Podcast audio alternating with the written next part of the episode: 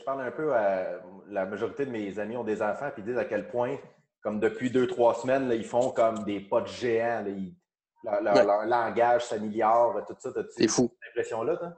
Oui, absolument. Parce que, tu sais, à la garderie, ils apprennent beaucoup aussi, mais vu qu'il y a beaucoup de- d'enfants de, même âge que autres, parce que moi, ils sont dans, sont dans des groupes de monde qui ont juste leur âge, c'est une grosse Mhm. garderie. Donc, euh, ils apprennent, mais ils apprennent au même rythme que tout le monde. Ouais. Alors qu'ici, ils sont deux, avec mon gars apprend à faire à ma fille, avec un niveau langage à jumper de façon euh, Hein? phénoménale. Puis on passe la journée à jouer puis à lire des livres, juste avec eux autres, pas avec 5, 6, 7, 8 autres amis à côté. Fait que Mm. c'est sûr que tout ce qu'ils apprennent à la garderie, qui est dilué un peu par les autres, ils l'ont en concentré. Fait que oui, vraiment, c'est vrai. Euh, absolument. Les- dans tous les cas, le, niveau langage, niveau moteur, niveau euh, euh, des éponges. mémoire, Vraiment, vraiment. C'est ah, c'est fou. Là. Ma fille, du moment qu'on a commencé la quarantaine, elle l'a. Elle sait plus de mots, elle fait des phrases avec des bons temps de verbe, des choses qu'elle Ah, qu'elle faisait ou peu. Là, c'est rendu à nous genre. Des fois, on comprend pas tout, là, mais elle jase. Avant, elle était plus timide, réservée à la garderie, elle prenait pas trop de place. Puis ici, écoute, elle nous jase ça comme si euh, il n'y avait pas de langue. hein? C'est vrai. Tu c'est ça. Moi aussi, mon chien, il fait des pas de géants en ce moment. Là. Ouais. Elle était sur Crave tantôt, elle écoutait Crave. il était sur Crave. Il Tout le monde, euh, série. de- de- deux humoristes à la maison, êtes-vous en train de Ah! tirer les cheveux ou. euh? Ah oui, c'est vrai. hein? ouais. Ben oui. Ben, on- tu sais, euh, honnêtement, puis c'est rien contre lui, on se tape ses nerfs des fois. Tu sais, on, l'impatience monte, euh, on n'est jamais vraiment tout seul, mais euh, on reste patient. Puis, tu sais, quand, euh, quand on est tanné de quelque chose, on fait autre chose. À tes, tes souhaits. C'est On l'a bien entendu.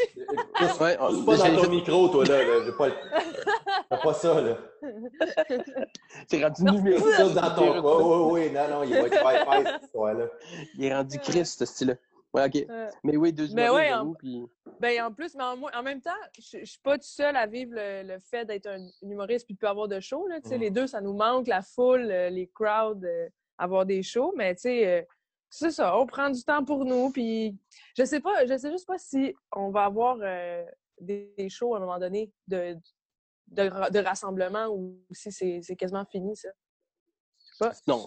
Et- et on peut, on sait rien. C'est ça qui est. On sait rien, c'est ça qui est plus. euh, c'est- c'est ça qui est, qui est le plus angoissant, c'est de pas savoir. Il n'y a pas de deadline, il n'y a rien. Tu sais, je serais bien surpris que ça, tu sais, que plus jamais. Je Non. pense que ça va y avoir un délai. Tu sais, du moment qu'ils vont dire, OK, vous faites sortir de chez vous, puis on va remplir le, le, le, le, le Maisonneuve, puis Wilfrid Pelletier. Ça va être une marge, là, ça, clairement. Mais les Ouais. petites salles, je pense que le monde va quand même avoir rapidement envie de se retrouver autour d'un projet, genre voir un show, voir un film. J'ai l'impression que oui, mais ça va y aller progressivement. Il y aura encore de la voir. de Ça la dépend, ça dépend combien de temps tout ça dure. Absolument. Ouais. Ouais. Moi, ce que je me rends compte, c'est que. moi, j'ai jamais. Moi, à chaque fois que, que mettons, quand, quand, quand j'allais dans un show, dans un bar, souvent, ou euh, dans, dans un club, j'entendais beaucoup d'humoristes dire comme, hey, tu sais, moi, ça fait longtemps que je n'ai pas fait de show, là, ça me manque, j'ai besoin de. mon Ouais. Moi, j'ai jamais senti ça. C'est drôle, à chaque fois que j'entends un humoriste dire ça, il y a toujours un côté de moi qui se sent mal parce que moi, j'ai pas vraiment. J'ai pas, Mais- pas ce besoin-là, moi, nécessairement. Mais, mais c'est pas nécessairement que tu ressens là, besoin, là, je mais. le sens, là. Là, là, Ouais, genre une Ouais. espèce de, de déprime, genre une espèce de manque.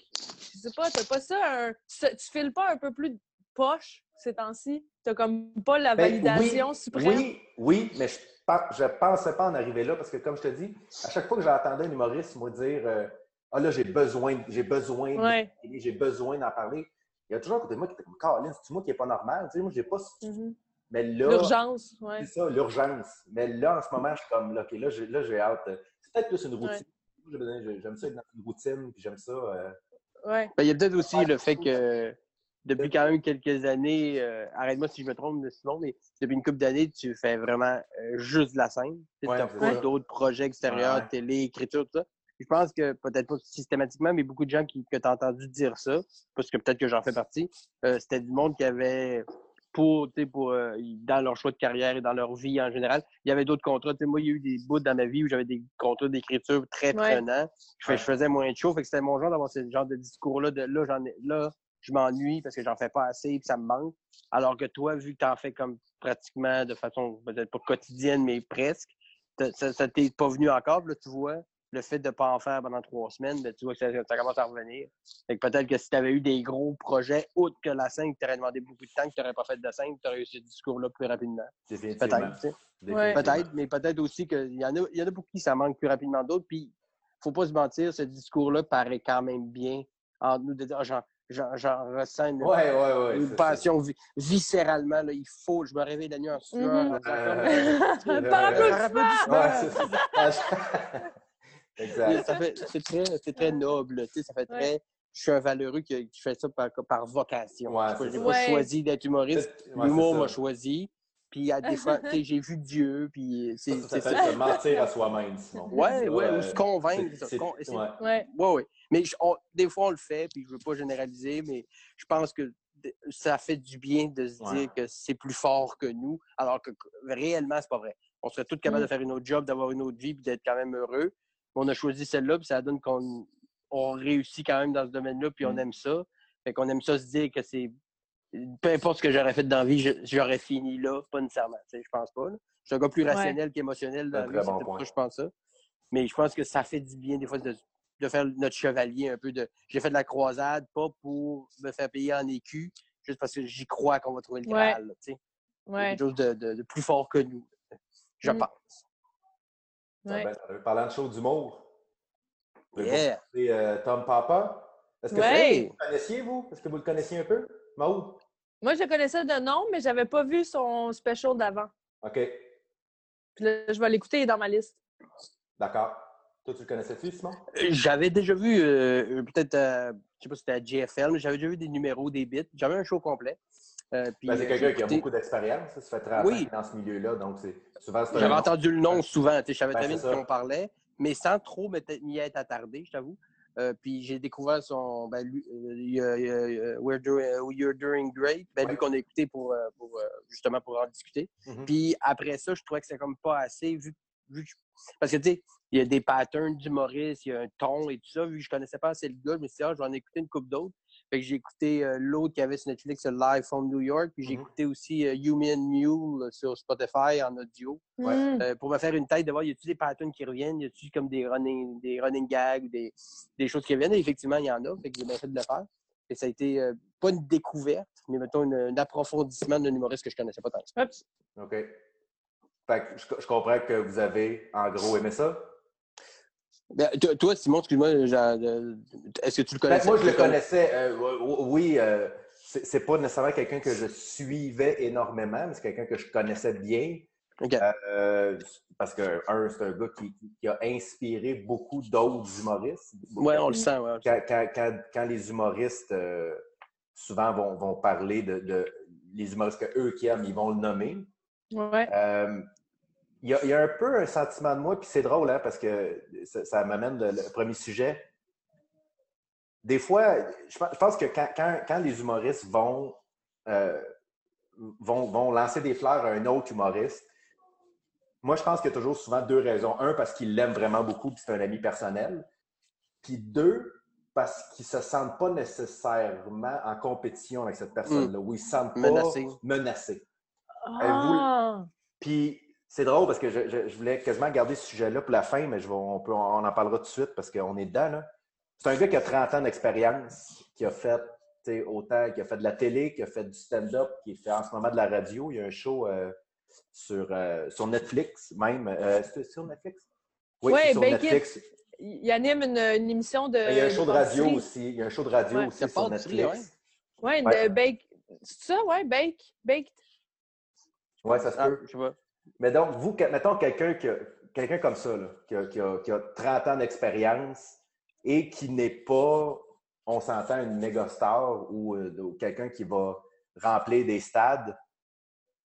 Euh, ma- la question va sembler crue un peu, là, mais pour vous, c'est-tu admirable ou c'est triste? Moi, je trouve ça respectable. Oui? Parce que c'est vraiment, t'as as quand même, euh, ben je pense, là, t'as quand même peaufiné ton art, puis ton travail exécuté est un, bon résultat. Mais tu sais, c'est dur à mesurer le bon résultat. Qu'est-ce qui est populaire, qu'est-ce qui l'est pas. C'est pas parce que t'es meilleur que tu vas être plus populaire. Donc, je trouve qu'il y a quelque chose de très noble dans le fait d'avoir continué, même si t'étais pas sur des, sur des panneaux d'autobus, tu. C'est bon pareil comme carrière. C'est déjà très bien, tu sais. C'est exactement, mais en tant Moi, moi je, suis exactement comme toi. Il y a un petit côté de moi qui est comme Colin. Il doit, doit, je, me, demande s'il se lève encore le matin, parce que moi, je l'ai vécu, tu sais. Puis on l'a tous vécu, ça. Le moment de faire comme Colin, quand est-ce que ça va ouais, il est passer à une autre étape, tu sais? Puis on, il, y a, toujours une amertume qui vient avec ce métier-là. Tu as, toujours l'impression, puis je me rends compte que plus tu avances dans ce métier-là, tu te rends compte que tu ne vas jamais être satisfait. Là. Ça, ça, c'est clair. Mm. Mais je me demande, j'écoutais son show, puis je me demande, est-ce qu'il est-ce qu'il y, est qu ça dans lui, ce côté-là de Colin, je ne suis pas, je suis pas Dave Chappelle, je suis pas Chris Rock, je suis pas Kevin Hart. Ben, ben, si là, ouais. je pense qu'il l'a un peu parce qu'il en parle quand il parle des réseaux sociaux, du fait qu'il y a des gens qui sont clinically depressed, que, mm-hmm. parce qu'ils ils se sentent misérables devant les autres, devant ce que les autres font, puis finalement, ils ont juste envie de, de tuer leurs amis sur Facebook. Il y a de quoi de. Ben, j'imagine que c'est un peu ça, c'est le reflet. L'envie, la jalousie. Et puis, le résumé de son show, c'est de s'accepter tel qu'on est, puis de toute façon, tu vas être fat. C'est comme s'accepter mm. euh, avec des bourrelets. J'ai senti, ben, je n'ai vu que je n'ai écouté une coupe d'autres qui, qui, sont avant celui-là qu'on a écouté, évidemment, euh, ça me donnait comme une espèce de gradation. J'ai senti qu'il était peut-être plus ça allait, moins il était amer. Mm-hmm. Plus son ah. amertume se transformait en un genre de. Ouais, dans le fond, euh, je serais-tu plus heureux, plus connu? Puis dans ce show-là, je l'ai senti beaucoup de genre de. Regarde, même si tu couches avec une top modèle, elle, hein? va te tomber c'est un appareil, puis c'est pas une vie que tu veux. Trouve-en une qui a une œil croche, puis elle, elle va rester parce qu'elle sait qu'elle ne pognera pas mieux, tu sais. Pas quelqu'un qui t'aime pour ce que t'es.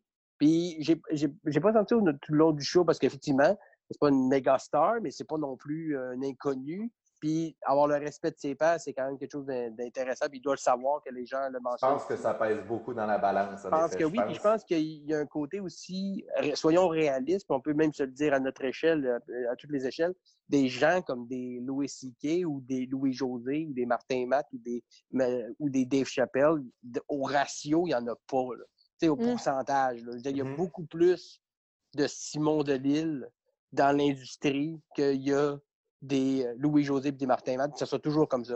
À un moment donné, soit tu es amer de ça toute ta vie, ou, ou tu passes par l'amertume, qui est logique, puis à un moment donné, tu passes à un autre niveau de Hey, regarde, je me lève le matin, je vais faire des jokes. Il y a assez de monde qui me demande de faire des jokes d'une année pour gagner ma vie de ça. Mm. Il y a des gens qui sont obligés d'aller travailler d'une shop, à ce de vie, à haïr leur job de leur 1 à leur, à leur 0 puis ils, vont faire leur vie pareil. Tu sais. mais... il y a quand même, il y a quand même, moi je trouve, ça quand même exceptionnel, ce côté-là qu'on a dans nous de, de faire comme Colin. Tu sais, moi, je, je, paye, je paye mes affaires, je paye mes bills en faisant des jokes.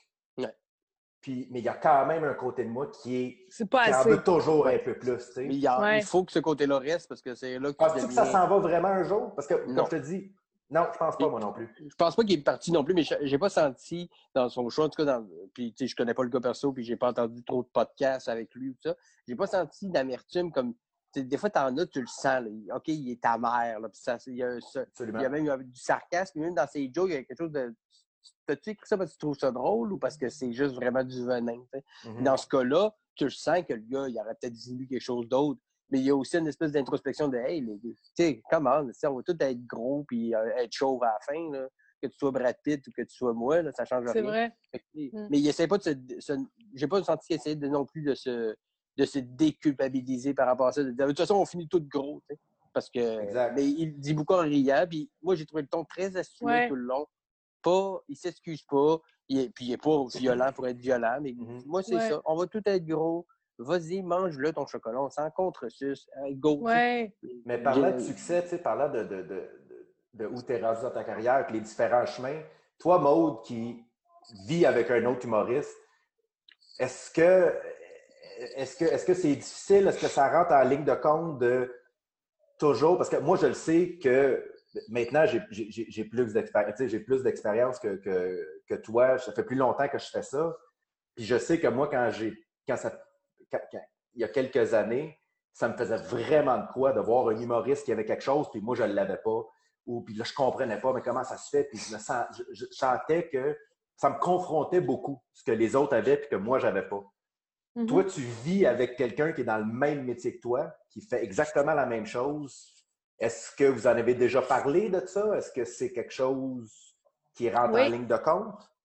Ben, en fait, ce qui est spécial de- d'avec Jay, c'est que quand je l'ai rencontré, il faisait pas du monde, on faisait de l'impro. Et puis, il avait un autre job. Puis, Tu as décidé euh, de sortir avec quand même? ouais, ben, parce qu'il était. C'est une Ça fait du courage. C'est une farce. C'est une farce. non, mais pour vrai, pas, les c'était un- c'était un-. Mais c'était un- c'était comme un, un gars euh, de la construction qui faisait pas son casting. tu sais, il ne fitait pas dans la construction. Là. Il était trop, il était comme créatif, original, il aimait faire son show, mais il faisait pas de stand-up. tu sais, Puis euh, à un moment donné, à force de. Il m'aidait un peu, il me pitchait des idées, on brainstormait. Puis à un moment donné, il a, il a eu le goût de le faire aussi. tu Ah sais, il a ouais, eu- hein? ça lui a donné le goût de me voir aller en show puis de débarquer de scène, de- puis d'être heureuse. tu sais. Il a fait comment je veux faire ça. Fait que on l'a fait. Finalement, c'était plus facile pour commencer juste parce que il avait vécu à travers moi, tu sais, le- les angoisses, le, le sentiment de de- d'impuissance de- sur une scène, puis tout ça, il, a- il avait tout vécu déjà. Puis en tout cas, tout ça pour dire que c'est la communication puis de la gestion. On peut pas Mm. euh, tout le temps être en mode brainstorm ou tout le temps être en mode couple. Il faut se donner des, des moments où, puis des fois, c'est pas parce que la personne rit pas que c'est pas drôle, faut pas que tu fasses ça. C'est comme un... euh, faut, tout se dire, faut, faut juste être honnête. Mhm. C'est ça, le, c'est pas mal ça la base. Mais on se chicane pareil, puis c'est pas facile. Mais Intéressant. en même temps, déjà il- senti on se comprend. de- Oui, oui, mais est-ce que, est-ce que vous avez déjà senti d'un bord ou d'autre, genre de la jalousie, de, tu sais, mettons, quand les, les choses ont commencé à fonctionner, euh, puis tu sais, euh, Jay est super bon, puis il anime une soirée, ils sont super bien, puis t'es peut-être rendu euh, un petit peu plus loin euh, dans ta carrière à certains niveaux. Est-ce que tu as déjà senti une genre de, peut-être pas au quotidien ou tout le temps, mais une genre de, de jalousie, une genre de j'aimerais savoir ça, ou il est toujours très, Euh, regarde, je suis mon chemin, tu suis le tien, puis on, on s'aide là-dedans du mieux qu'on peut, puis il n'y a aucune, aucune Ben- envie ou aucune jalousie, entre guillemets. Mhm. Ben, c'est une bonne question. Ben, il, il- il est comme pas. euh, il, est, il est pas envieux. Ou... Des fois, c'est juste qu'il fait comme Voyons, maudit mon statut, il a pogné 15 likes en, Ah. en 3 heures, puis toi, en une heure, tu as 100 likes. tu sais, Puis il dit pas que c'est pas juste, c'est, juste, c'est la vie. Ouais. Mais, ça, mais revient à ce qu'on disait tantôt. Quand il va en avoir 6 000, il va se demander pourquoi un autre en a 45. Tu sais. Oui, exact. Tu t'en sors jamais de ça. Mais non, mais Ouais. il est content pour moi, puis Ben je oui, tant contente pour lui s'il Oui, oui, gagne. oui. euh, hein, exact. Mais, tu sais, c'est sûr. c'est très. euh, tant mieux. Mais pour revenir au spectacle, je pense que. un- on ne se cachera pas, un des, une des raisons pour lesquelles je pense qu'il n'est pas plus populaire qu'il l'est, c'est qu'on s'entend que c'est pas le show le plus drôle sur Netflix. Non, mais il y a une que- structure. Voilà, mais selon vous, c'est quoi euh, pour la quantité de rire pour vous? Est-ce que ça joue beaucoup sur la qualité finale d'un spectacle? Moi, je sais que ça m'a manqué.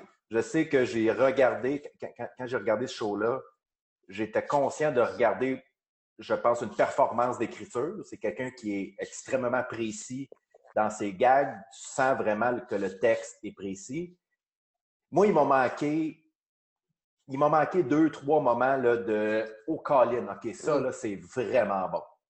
Même si Mm. j'ai beaucoup apprécié, même si j'ai été capable de, de- de- de- de- d'apprécier et de trouver ça très intéressant et très bien écrit. Moi, vous le savez, je suis quelqu'un qui respecte énormément le texte, L'écriture, ouais. l'écriture.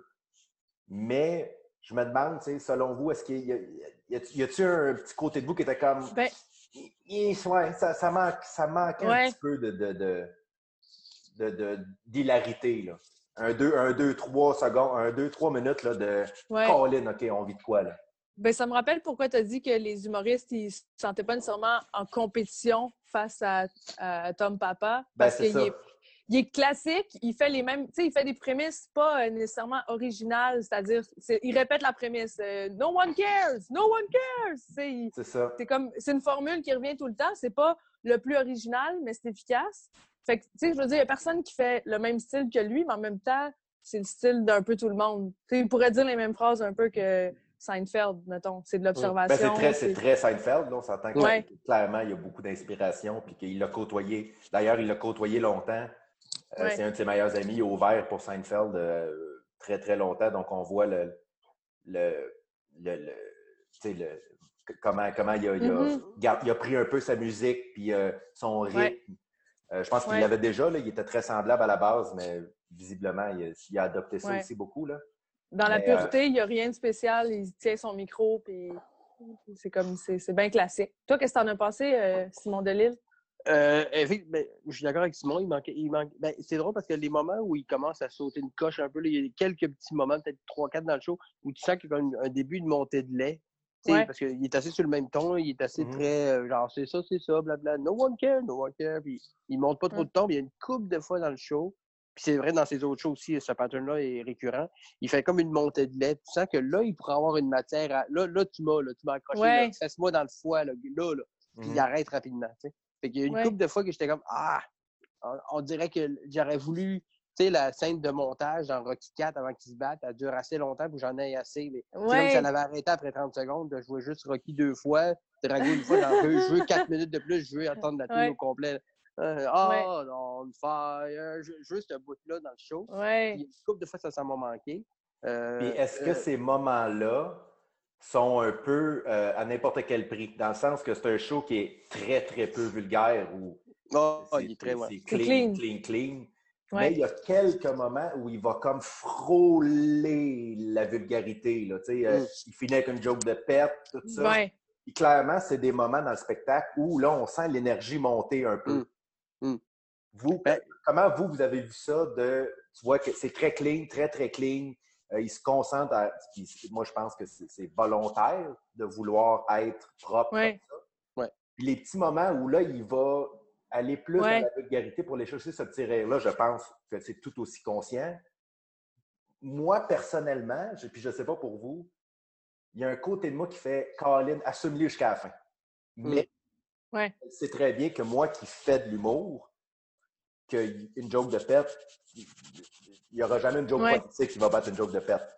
Je- Mais c'est-tu moi où il y a un bout dans le show où il, a- il était un peu plus loin? Je pense qu'il était dans quelque chose que c'était juste un peu gross, l'image. Ouais. C'était une affaire de vagin. Ouais. Puis je me demandais son public, je l'ai entendu faire comme un Oh! oh tu sais, un rire, mais un peu choqué. Puis j'étais comme, s'il va plus loin, il va les jeter à terre. Là, tu sais. il, il était limite, il était encore clean, là, mais le public a commencé à. Mm. Il, ri- il riait d'une autre façon. Je savais pas Mhm. trop comment le, le saisir.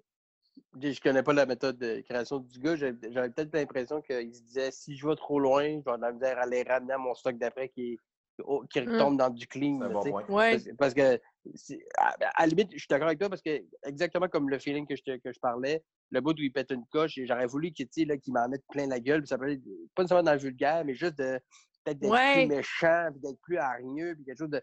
il y avait, tu voyais qu'il y avait du torque, il y avait comme de quoi, que là, l'amertume, puis le- tout, ce qui- tout le, le- le regret et la rancune qu'il avait accumulé dans ses années de carrière, elle sortait un peu. Mais on dirait qu'il Mm. voulait pas trop aller vers là parce qu'il savait, Ouais. que- il savait où il s'en allait. Mais tu le sais que s'il sortait trop de sa bulle. Comment? Tu le sais que c'est en dedans de lui quand même. Tu le sais. Ouais. En tant, que- en tant Ouais. que quelqu'un qui écrit des jokes, Ouais. les premières qui deviennent, c'est toujours les jokes vulgaires et les jokes de moins que je me trompe, arrêtez-moi si. si, si... Mais c'est vrai dans un party de famille. Ben, Mais, Oui, mais vous, puis- comment vous gérez ça, ce, ce côté-là de, de- de la vulgarité dans un spectacle? Sans, vulgarité euh, accessible, mettons, si on dit. là. Maude? Ben moi, vu que je suis une blonde avec une face ronde, euh, je me fais souvent dire après les shows par certaines personnes, c'est le fun parce que tu sacs pas trop, puis t'es pas trop vulgaire. Puis des fois, je suis, des fois, j'ai goût d'en pousser un sac ou d'être, de, de, de, de- de dire des trucs un peu plus crus parce que pour moi, l'humour, c'est la vérité. C'est supposé d'être real, d'être un peu cru, authentique. Uh-huh. Mais euh, il est, peut-être frappé par son casting ou le public qui, est- qui vient à son spectacle, il essaie de plaire à, à une catégorie, mais je pense qu'en même temps, son show, puis à l'âge qu'il a, euh, voulait, c'est un- ça se voulait un show feel good, rassurant, Ouais. qui est comme. Ouais. C'est le contraire de du fat shaming. Tu sais, avec son bit, un peu comme ton bit de Jean Héroldi, là, quel âge me donnez-vous? Mhm. Ouais. C'est un peu, euh, c'est un peu euh, la même, le même genre de chien, mais je, je trouve que tu le faisais mieux. Là. Ah, Euh, t'es gentil. Ben ouais, non, mais c'est le même genre de chien-là que ça nous fait rire parce que ça nous soulage, mais je pense pas qu'il il pouvait nous choquer. C'est Mm. ça que je me dis. Mais toi, comment ça te fait sentir quand les gens te disent ça après le spectacle? Ah, je sais. Est-ce que parce que c'est quelque chose que tu fais consciemment? Ben, De, pas de juste faire l'humour, attention euh, au sac, de faire attention au sujet, de faire attention Ouais. aux mots que Ben, tu je- utilises? Moi, j'avoue que mes bits préférés, c'est mes bits les plus dark. Mhm. C'est les plus. euh, tu sais, quand ça parle vraiment de la folie humaine, là, puis de, de la- du danger de la vie, puis des trucs un peu plus euh, violents, tu sais, des pensées dépressives, ça me fait rire, moi, que quelqu'un cale. Des fois, t'as-tu goût de te tuer? Ben oui. Tu sais, c'est le genre de trucs que des fois, il y a des madames en show que ça peut les choquer parce que c'est pas. Euh, ils comprennent pas nécessairement euh, l'humour là-dedans ou c'est pas leur type d'humour. Ça arrive. OK. J'ai senti dans que. spectacle, est-ce que tu.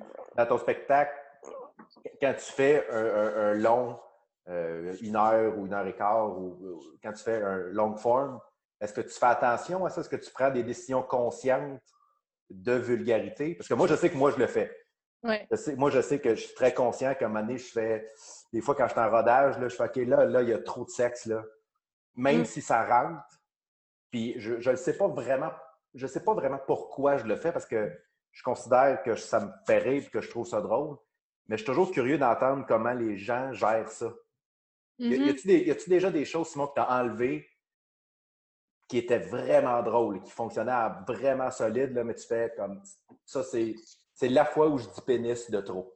de Comment trop? J'ai pas encore eu l'occasion de faire assez de shows euh, solo. Je- tu sais, J'ai fait mon show, des shows solo quand même d'une heure, une heure et quart, une couple de fois. Mais j'ai pas eu de tournée ou tout ça, j'ai pas eu de rodage de long show beaucoup. J'ai pas été confronté à ça. Les fois que j'ai à ça, honnêtement, ça a été avec la télé. Qu'on m'a dit, Ouais. ah, tu, peux pas, tu peux pas dire ça à la télé. Puis j'étais comme, honnêtement, je l'ai fait en première partie de Jean-Michel Anctil devant le Saint-Denis. Véronique Cloutier s'est pissée dessus, puis Louis Morissette aussi, puis tout le monde qui était dans la salle. Je pense Mm. que le monde chez eux va être très prêt à recevoir ça. Mais ce côté-là, c'est que euh, je vais jamais, je vais jamais sacrifier, euh, ben jamais. Je sais pas, là, peut-être en ce moment, dans les décisions que j'ai prises actuellement, j'ai jamais sacrifié le rire au profit de la vulgarité. C'est-à-dire que si ça rentre vraiment très fort, parce, pas parce que c'est vulgaire, mais c'est vulgaire, c'est voulu que ça soit vulgaire, ça, Mhm. ça amène un point. J'ai jamais vulgaire pour être vulgaire parce que ça arrive. Il faut que ça amène Comme, un point. euh, J'ai une raison de l'être. Je comprends. Comme euh, manger un truc de cul. Exact. Ou, euh, ou mon numéro sur la vie à 600 livres. Puis, euh, Ouais. je- mon, mon Mhm. point, c'est que quand on écoute cette émission-là, notre empathie disparaît, puis on devient vraiment des mardes devant la télé, puis on, devient- on juge, on vit d'eux autres, puis tout ça. Puis j'essaie de dépeindre ça. Puis pour le dépeindre, il faut que j'aille au plus loin possible de notre dégueulasse qu'on est en écoutant cette émission-là. Que je peux pas Mhm. sous-entendre quelque chose. Il faut que je le fasse cru, cru, cru. Mais j'aurais pas juste droppé des jokes de groupe ou dropper des jokes de groupe à série. J'aurais pas trouvé ça suffisant comme raison. Fait que je pense que quand la vulgarité amène un propos puis soutient un texte ou un- une idée, ça vaut la peine. Mais être vulgaire pour être vulgaire, jamais. Puis oui, je couperais des jokes de pénis si ces jokes-là étaient juste là pour faire une joke puis qu'il n'y avait pas de point à amener ou que ça amenait pas à autre chose. Euh, effectivement, oui, je prendrais sûrement la Ouais, décision de le couper, même si Exact. Ben, ce qui nous fait rire, c'est pas le mot caca, c'est le- la joke autour du mot caca. Mais ça peut être le juste mot caca. sinon, ça, ça peut être des fois ça. juste le mot caca. Ouais. Puis tu vois, tu te dis, ouais, mais je l'enlève, ça change quoi? Effectivement, si je l'enlève, ça ne scrape pas ma structure. Mm. Mes points s'ils sont bien liés quand même, j'en ai pas besoin. Ben oui, là, Mm. je pourrais l'enlever. Mais si c'était comme non, je, le jeu, j'y tiens à dire caca ce fois-là. Comme je tiens à dire grosse crise à cette phrase-là, je dis je tiens au Chris parce que si je l'enlève, ça enlève complètement le propos de ce que je suis en train de faire. 100 À Ouais. mon œil de la vie. Puis... Ben, tout à fait.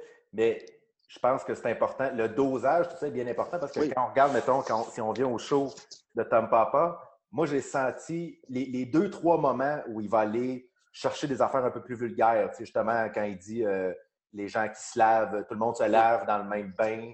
Donc, tu as de l'eau de vagin dans le bain. Ouais. À la fin, la joke de Mhm. pète, quand il parle de son médecin euh, qui fait un. Ouais. Ouais. Moi, j'ai senti, personnellement, j'ai senti qu'il a mis ça là parce qu'il fait comme là, je veux que ça rie un peu plus. Ça Mm. manque de joke de pète, ouais. C'est ça. Est-ce que vous avez, avez-vous déjà eu cette impression-là, vous, à un moment donné, de faire comme Colin, là, il- OK, je vais, je vais rajouter une joke de pète juste que ça finisse fort. Parce que moi, je sais que moi, je l'ai déjà fait à 100% puis je, je- je l'assume complètement Ouais. parce qu'en bout de ligne, c'est ça, ça, ça, ça, ça, ça fonctionne. En bout de Mhm. ligne, ça fonctionne. Comme tu dis, Simon, moi, je vais jamais, je vais jamais enlever la qualité, je vais jamais mettre en cause la qualité pour le rire. Mais je pense à toi, Maud, que, tu sais, qui a un style très. Tu as, un rythme très différent. Tu as un Mhm. rythme très particulier. Tu as des sujets, tu as un, un angle très particulier, très unique. Est-ce que tu as l'impression que quand tu parles, parce que, écoute, vite de même, je ne peux pas penser à, une- à un numéro vulgaire que tu as. As-tu l'impression que des fois, justement, ça ressort et que le monde sont comme Seigneur, on. Ouais. ça Ben, je sens qu'on Oui, oui, bonne question. Je sais qu'on me. Ben, ça dépend du public, mais on est déjà venu me reprocher en personne après le show. C'était bon, mais j'aimerais ça que tu enlèves des sacs. J'en ai deux sacs. J'en ai juste deux. Ah, Il y, a du mo- il y a des gars, ils sacent tout le temps, puis ils se font Ouais. rien dire. Écoute, Moi, ouais. j'ai deux sacs. Je dis vagin, ça y jette à terre parce que je suis une petite blonde aux yeux bleus. Je ben, peux pas. Exactement. Ça, ça me joue, ça me joue des tours. Mais des fois, j'aime ça le, provoquer pareil. le point. Tu amènes exactement le point que moi j'ai senti dans ce show-là. C'est qu'il y en a tellement peu de vulgarité que si les vulgarités m'ont comme sauté au visage, Ouais. écoute, regarde, moi dans mon show, j'en ai peut-être 16, 17 sacs et je me fais dire constamment qu'il n'y en a pas. Fait que, tu Ouais, que, que t'es clean. c'est fou. On dirait que Peut-être que si j'en avais trois, ils me diraient comme Ah, il y a un peu de sac. euh, Mm. entre Parce qu'on entendrait juste. les entre trois, là. 3 et 18, il n'y en a pas. Tu sais, c'est- Ouais. c'est- Ouais, c'est ça. c'est spécial tout ça. Mais on parlait Ouais. de. Mais euh, va- j'avais amené un point intéressant, juste pour prendre une parenthèse, pour Maude, parce que je travaille avec Maude euh, sur son Oui. show, on, on travaille ensemble. Puis quand Maude veut amener de la vulgarité, ou quand dans le numéro, ça amène de la vulgarité, il faut qu'elle amène les gens vers ça. Elle peut pas Ouais. dropper une Faut que j'y prenne par la main. Elle les prend, les amène quelque part, puis m'amener Oh là, j'avais une joke de vagin. Oh là, j'avais une joke de menstruation. Surprise! Elle les amène vers Ouais, ça. ouais, ouais, ouais, Puis ouais. là, le monde accepte. Mais si elle commençait le show avec ces jokes-là, euh, déjà, Ouais. bon, là, c'est bien vulgaire, puis il généraliserait tout. Ah, Ouais. c'est juste des jokes de vagin, parce qu'elle a que commencé par ça. Ouais. Faut que je sorte d'un beau sac, une belle sacoche Ouais. Gucci, là. Que je sorte ma Ah, petite joke de caca. Ouais. Je peux pas juste la sortir de papier brun, là. Ouais. Non, non, non, c'est ça. j'ai juste- Bon, je viens d'acheter, il y a encore l'étiquette dessus. Non, non, non. Ouais. Parlant, de, parlant de sujet, euh, parlant de sujet délicat, justement, il y, a, il y a- il y a un numéro dans le spectacle où il parle qu'il a fait euthanasier son chat. Oui! Bon. Euh, comment vous gérez, vous, ce, genre? Parce que moi, c'est drôle parce que moi, je l'ai écouté, j'ai écouté le show avec ma blonde, qui, elle, a perdu son chat il n'y a pas très Boris. longtemps. Il a- il- Boris, il lui a fallu qu'elle quitte parce que c'était trop confrontant pour elle. Elle n'aimait pas s'entendre ça. Ouais. Je me- puis ça m'a fait me demander comment. moi, je reste loin de tous les sujets qui peuvent. ou en tout cas, j'essaye le plus possible parce qu'à un moment donné, tu peux pas. Tu connais pas la vie de tout le monde, mais moi, je reste très loin de tous les sujets qui pourraient peut-être choquer des gens ou aller chercher des gens. Je me demandais comment vous, vous gériez ça, ce genre de, de- de sujet-là. Parce que moi, je sais que moi, je n'aurais jamais fait ce numéro-là, sachant qu'il y a des gens dans la salle qui, qui, qui ont perdu un animal il n'y a pas longtemps ou qui, que leur animal commence à vieillir puis commence à, y penser. Ouais. Je me demandais, toi, Maud, non, mais tu voyais, je te voyais rire. euh, Parce que Ben, oui, en fait, euh, moi, j'avais noté dans mes notes, c'est. M'entendez-vous? Oui. Ouais, OK, Allez. j'entendais plus rien. J'avais noté dans mes notes euh, un chat, ne pas aimer un chat, un chat, ne pas aimer un chat, c'est toujours drôle. Il y a toujours il y a quelque chose de drôle dans le fait de ne pas aimer quelque chose que tout le monde aime, tu sais. Puis Mm. je trouvais je trouvais que mais les sujets que j'ose pas toucher, moi, c'est mettons une joke de cancer parce que une personne sur deux minimum connaît quelqu'un qui vit le cancer en ce moment, puis c'est le moment du show où ça va le turn down, puis il va, avoir de la Ah. peine, il va penser à son oncle qui est mort du cancer. Tandis qu'un chat mort, je finis par m'en remettre. Même si mon chat, je vais avoir de la peine quand elle va mourir, mais c'est quand même drôle de, de porter un, un recueil à un chat mort. tu sais. Je sais pas. Je, je trouve que quand j'ai peut-être un esprit twisted, mais ça me fait rire de pas aimer un chat.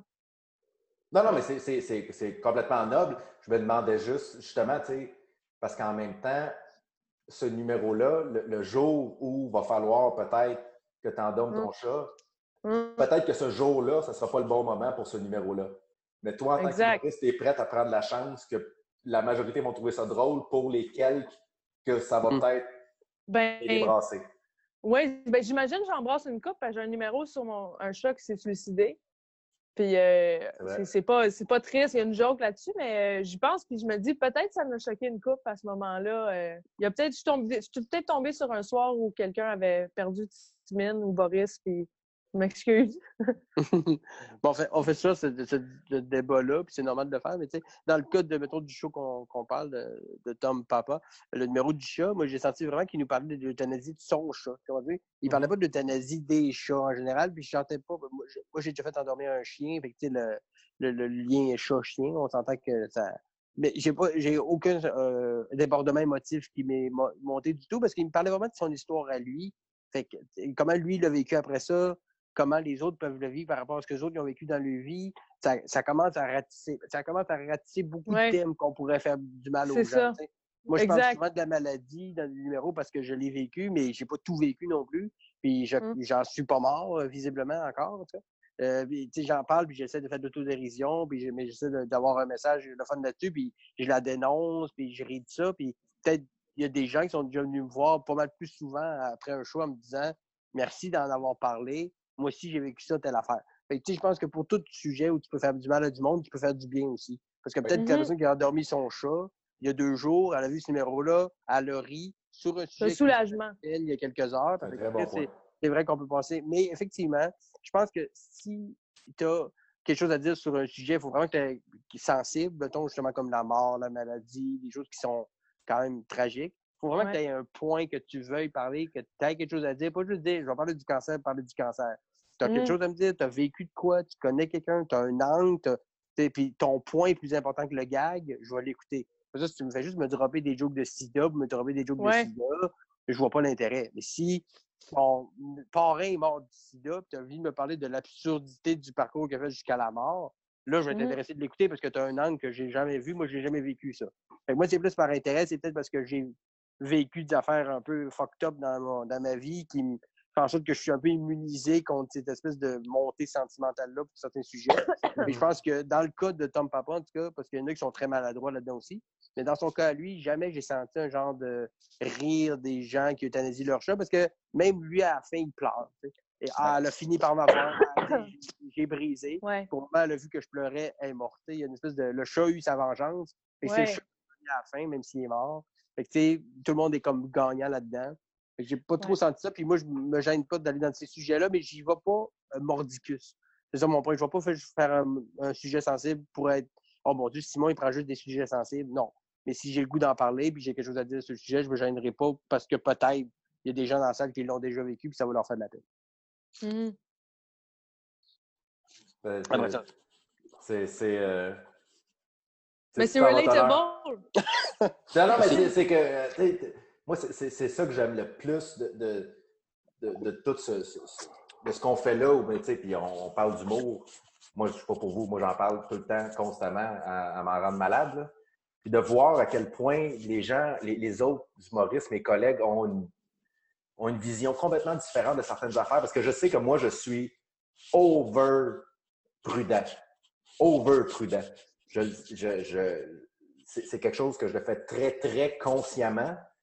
Mm. Puis je me demande, je me demande d'où ça me vient. Je me demande d'où ça, d'où ça vient, ce côté-là de ne pas vouloir brusquer personne. C'est pas une question de, pas une, pas une question de brusquer parce que j'ai pas peur de, de, de, de, de dire des choses qui vont peut-être un peu euh, rentrer dans certaines personnes, tout ça, mais les choses très émotives. Puis je me demande si c'est pas parce que moi, je gère. Moi, je gère pas bien l'émotion. Peut-être que tu as peur de, t'as peur de t'ouvrir. Je sais pas si j'ai peur de. Peut-être. C'est peut-être ça. Mais je sais que moi, tu sais, je gère- Moi, quelqu'un qui pleure, ça me fait de quoi? Quelqu'un qui Mm, pleure, là, ça me rend comme. Il y a un côté de moi qui est comme qui est mal à l'aise. Je sais Mm. pas d'où ça me vient. Puis je me demande si c'est pas T'es la peut-être même. empathique. Ben, peut-être, c'est ça. C'est l'empathie, ça d'avoir tourné ça au positif, mon. Ouais, c'est parce que t'es une bonne mais- personne. Mais si C'est tu, si te protèges de ça, c'est pas parce que tu es une mauvaise personne, c'est justement parce que tu es peut-être trop une bonne personne. C'est-à-dire Ouais. que des fois, on, des fois, on essaie de se protéger de quelque chose qui est même pas un problème. Mm. tu- Mais est-ce que, mettons, tu- t'as-tu déjà concrètement, parce que tu dis que tu le fais un peu comme normalement, tu t'aventures pas dans des thèmes où tu pourrais faire du mal à du monde, en tout cas de, de façon un peu inconsciente? Mais est-ce que des Ouais. fois, tu as, comme, commencé à écrire un numéro, puis t'arrêtes, tu dis non, je peux pas faire ça. Oui. Ou carrément. Oui, ah, de- définitivement. Il était déjà Le- avancé. je, je t'avais ne compte, je ne compte. mais non. En fait, c'est rare que je vais l'arrêter au niveau de l'écriture, OK. mais je ne compte plus le nombre de fois où j'ai commencé un numéro et que j'ai arrêté en plein milieu en faisant comme Ah, oubliez ça, c'était pas une bonne idée. Je ne Ouais. compte plus le nombre de Ah fois. ouais, je l'ai ok. fait maintes et maintes et maintes fois. Mhm. Mais en ah, non, oubliez, oubliez ça. Ah, oubliez ça, j'ai rien dit. Parce que tu te sentais pas aussi bien armé que la gravité du sujet. Là. Tu te disais pas, j'ai pas assez de quoi d'important à dire là-dessus pour m'aventurer dans un sentier C'est aussi miné. Je ne sais pas si c'était une Je question d'importance ou de, que, que- que ce que j'avais à dire avait de la valeur ou pas de Mhm. valeur. Mais dans Moi, ta tête, ça n'avait pas. Non, mais, moi, Mais dans- pour toi. sens Euh, c'est drôle parce que moi, ça revient un peu à ce qu'on disait sur la vulgarité. Moi, je, moi, je, suis- je suis le genre à faire confiance à mes idées. Moi, je me dis, si j'ai une idée qui me pop en tête, d'un sujet dont je veux parler, je considère que si je l'ai eu, c'est parce qu'il y a quelque chose en arrière. Ouais. Jamais je vais me dire, ça, c'est pas une bonne idée. J'en Ouais. ai des très mauvaises idées. Mais si je l'ai eu, c'est parce qu'il y a quelque chose. Il y a de quoi. Ouais. Moi, perso, Fait ça m'arrive. Oui, vas-y, excuse. Euh, en fait, c'est, donc, c'est, c'est juste, juste pour terminer ce que tu disais. Je vais jamais dire quelque chose en faisant comme Ah, finalement, non, j'y ai pas assez pensé ou quoi que ce soit. Je sais que j'y ai beaucoup pensé. Mais si je sens que ce sujet-là est délicat et trop délicat, j'ai, l'impression que je n'ai pas, j'ai pas le ton qu'il faut pour aborder ce sujet-là et Mhm. d'embarquer les gens qui trouvent ça délicat avec moi. Ouais. Mais tu vois, moi, ça m'arrive souvent aussi d'abandonner des idées.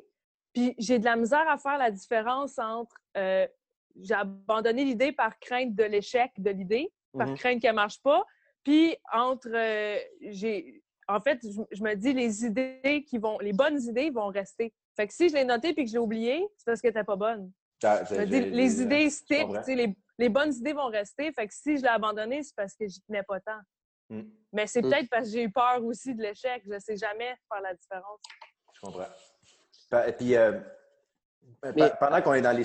Vas-y, tu avais quelque chose à rajouter? Rapidement, juste parce que à ce compte-là, est-ce qu'il n'y a pas comme dans tes numéros, puis je parle pour tout le monde, là, dans vos numéros, il n'y a pas toujours quelque chose qui pourrait faire du mal à quelqu'un? Ah, il y a toujours Ah, quelque chose, absolument. c'est sûr. Moi, j'ai Mais reçu, des fois, c'est. le- Parce que tu mettons, juste ton message. numéro, pour ton numéro pour le CrossFit, mettons, parce qu'on. euh, Mettons que c'est le, le- le- lui Mhm. qu'on qu'on connaît peut-être plus de façon générale.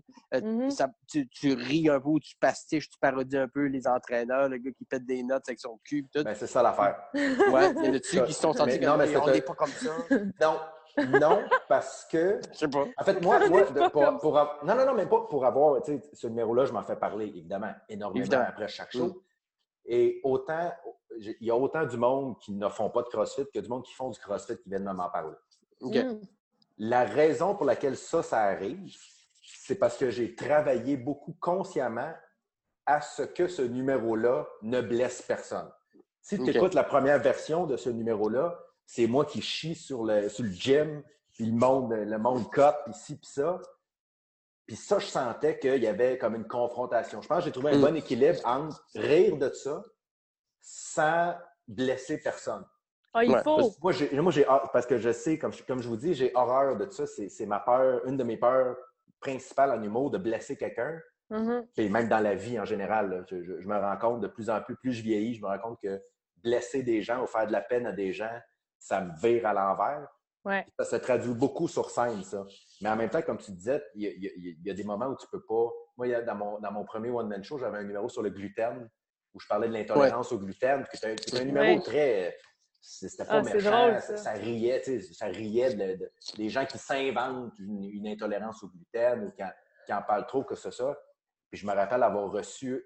Moi, j'ai reçu un message de haine dans ma vie, là, puis c'était un, C'est lui? un, un intolérant au gluten qui disait à quel point c'était difficile à vivre, tout ça. Puis, écoute, je me, je me rappelle, il y a un côté de moi qui lit ce message-là puis qui fait comme, OK, donc, relax, là. Je, Mm. je, je ris pas de personne, mais il y a un autre côté de moi qui était comme, Colin, il faut que j'arrête de le faire. Je peux Ouais. plus le faire. Ça m'a fait Je, ça que plus- je ma ne joke. peux plus euh, faire ce numéro-là. Il y a une personne qui a trouvé ça Ouais. pas le fun. Faut que C'est j'arrête de le faire. t'es- T'as de la misère à le faire puis à le trouver drôle encore. Ah, je me suis battu, je me suis battu contre Ouais. ce sentiment-là Ben, pendant ouais. deux mois, je pense. Ça m'a fait la même chose avec ma joke de nain. Je veux plus jamais la faire parce que j'ai fait de la peine à quelqu'un. C'est Puis- fou, hein? Mais il faut pointer du doigt, mais pas d'en haut. C'est comme, je me suis Mhm. dit, c'est ça le truc. Faut que tu pointes des choses du doigt, mais faut pas que tu sois supérieur à ça. C'est. Ben, pense. Tu as tout à fait raison. Ce qui, euh, ce qui m'amène, euh, en fait, au à, un autre sujet dont je voulais parler. C'est un show où, Tom Papa, je trouve que c'est un show où il y a beaucoup d'autodérision. Puis à quel point, à quel point c'est important dans un show de l'autodérision, parce que je trouve qu'en ce moment, si tu regardes le paysage humoristique, surtout aux États-Unis, au Québec, au Québec, c'était peut-être un peu moins présent, là. Mm. Mais si tu regardes le paysage, il y a beaucoup, il y a ceux qui rient beaucoup d'eux et il y a ceux qui rient des autres. Vous, comment vous, où est-ce que vous vous situez là-dedans? Parce que tu regardes, euh, sur- surtout les plus jeunes là, qui font juste dire Moi j'ai raison, moi j'ai raison. On parlait, euh, la semaine passée, on parlait du show de Tom Segura où il fait juste rire du monde puis dire que le monde est cave, ici, tout Ouais. ça, sans jamais leur virer vers lui. Puis moi, je dois t'avouer que ça m'a manqué. Puis avec Mm. Tom Papa, on dirait que l'autodérision est très importante dans ce show-là. Je sais que moi, dans mes shows, ça l'est aussi. Puis euh, donc, je voulais savoir un peu. euh, toi, Simon, je sais que principalement avec un numéro, euh, le numéro sur ta maladie. Entre autres, mais Comment- moi, je, je suis un disciple de l'autodérision un peu malgré moi parce que avec un casting particulier, parce que les gens, c'est, c'est- tu sais, j'ai pas de sourcils, pas de cheveux, j'ai pas de. Fait que, tu sais, les gens me Tout, voient, tout nu, t'as de l'air d'un cachou. Ouais, je- que j'en ai, j'en ai une panoplie. Ah, là, que je rentre deux pots de Pringles, j'en, ai, j'en ai plein. Mais euh, j'ai été obligé de m'en servir rapidement d'autodérision parce que ça désamorçait un peu le casting particulier que j'avais. Mais pour me rendre compte après, puis même avec les gens avec qui je travaille, moi, c'est une, une doctrine que j'ai, je sais pas si. Mais je pense que quand tu es capable de rire de toi, après ça, tu es capable de rire des autres. Si tu pas capable de rire de toi-même, euh, tu sais, moi, quelqu'un qui est juste. Justement, moi, les humoristes qui font juste rire des autres sans s'inclure là-dedans, euh, ça, ça peut marcher un numéro ou deux, mais après ça, je fais comme. Puis toi, t'en as pas de travers, ça va? Tout- Toutes les, les patterns que tu ris des gens, tu t'inclus pas là-dedans. Tom Papa, il rit du monde, mais toujours en faisant comme. Je fais, je fais ça Ouais. aussi, là. On, on est cave. comme ça, tu je vais pas juste. Mais tu sais, l'autodérision, des fois, ça peut être un peu victimisateur de dire moi, je suis ci, moi, je suis ça. Ouais. dans mes numéros, je passe pas 10 minutes à faire des jokes sur le fait que j'ai pas de poils, je fais deux, trois gags là-dessus, puis on passe à autre chose. Mais après Ouais. ça, cette claque-là que je me suis envoyé en partant, après ça, quand je commence à envoyer des claques sur d'autres mondes ou d'autres sujets ou d'autres types de personnes, les gens te le l'acceptent permet. beaucoup plus. Beaucoup Ouais. plus. Ça- un, après ça, ça, ça, ça ouvre pas toutes les portes. Il faut commencer à être antisémite Mais ça dédouane énormément. ça dédouane beaucoup parce que, puis souvent, quand tu utilises l'autodérision au début d'un show, dans un show, elle revient. Fait que Tom Papa, un peu tout le long, il s'inclut dans son show sans trop que ça paraisse. Il s'envoie Mhm. pas des flèches ou il, se- il se victimise pas. Mais il fait comme, il, il entreprend un sujet, il rit du monde en faisant comme nous, vous, pas vous, nous, on fait ça. On fait tout ça. Vous aussi, moi aussi, on est comme ça. Je suis gros, je suis chaud, good, on Ouais. continue. Fait que, tu sais, moi, je pense que ça dédouane beaucoup de faire ça.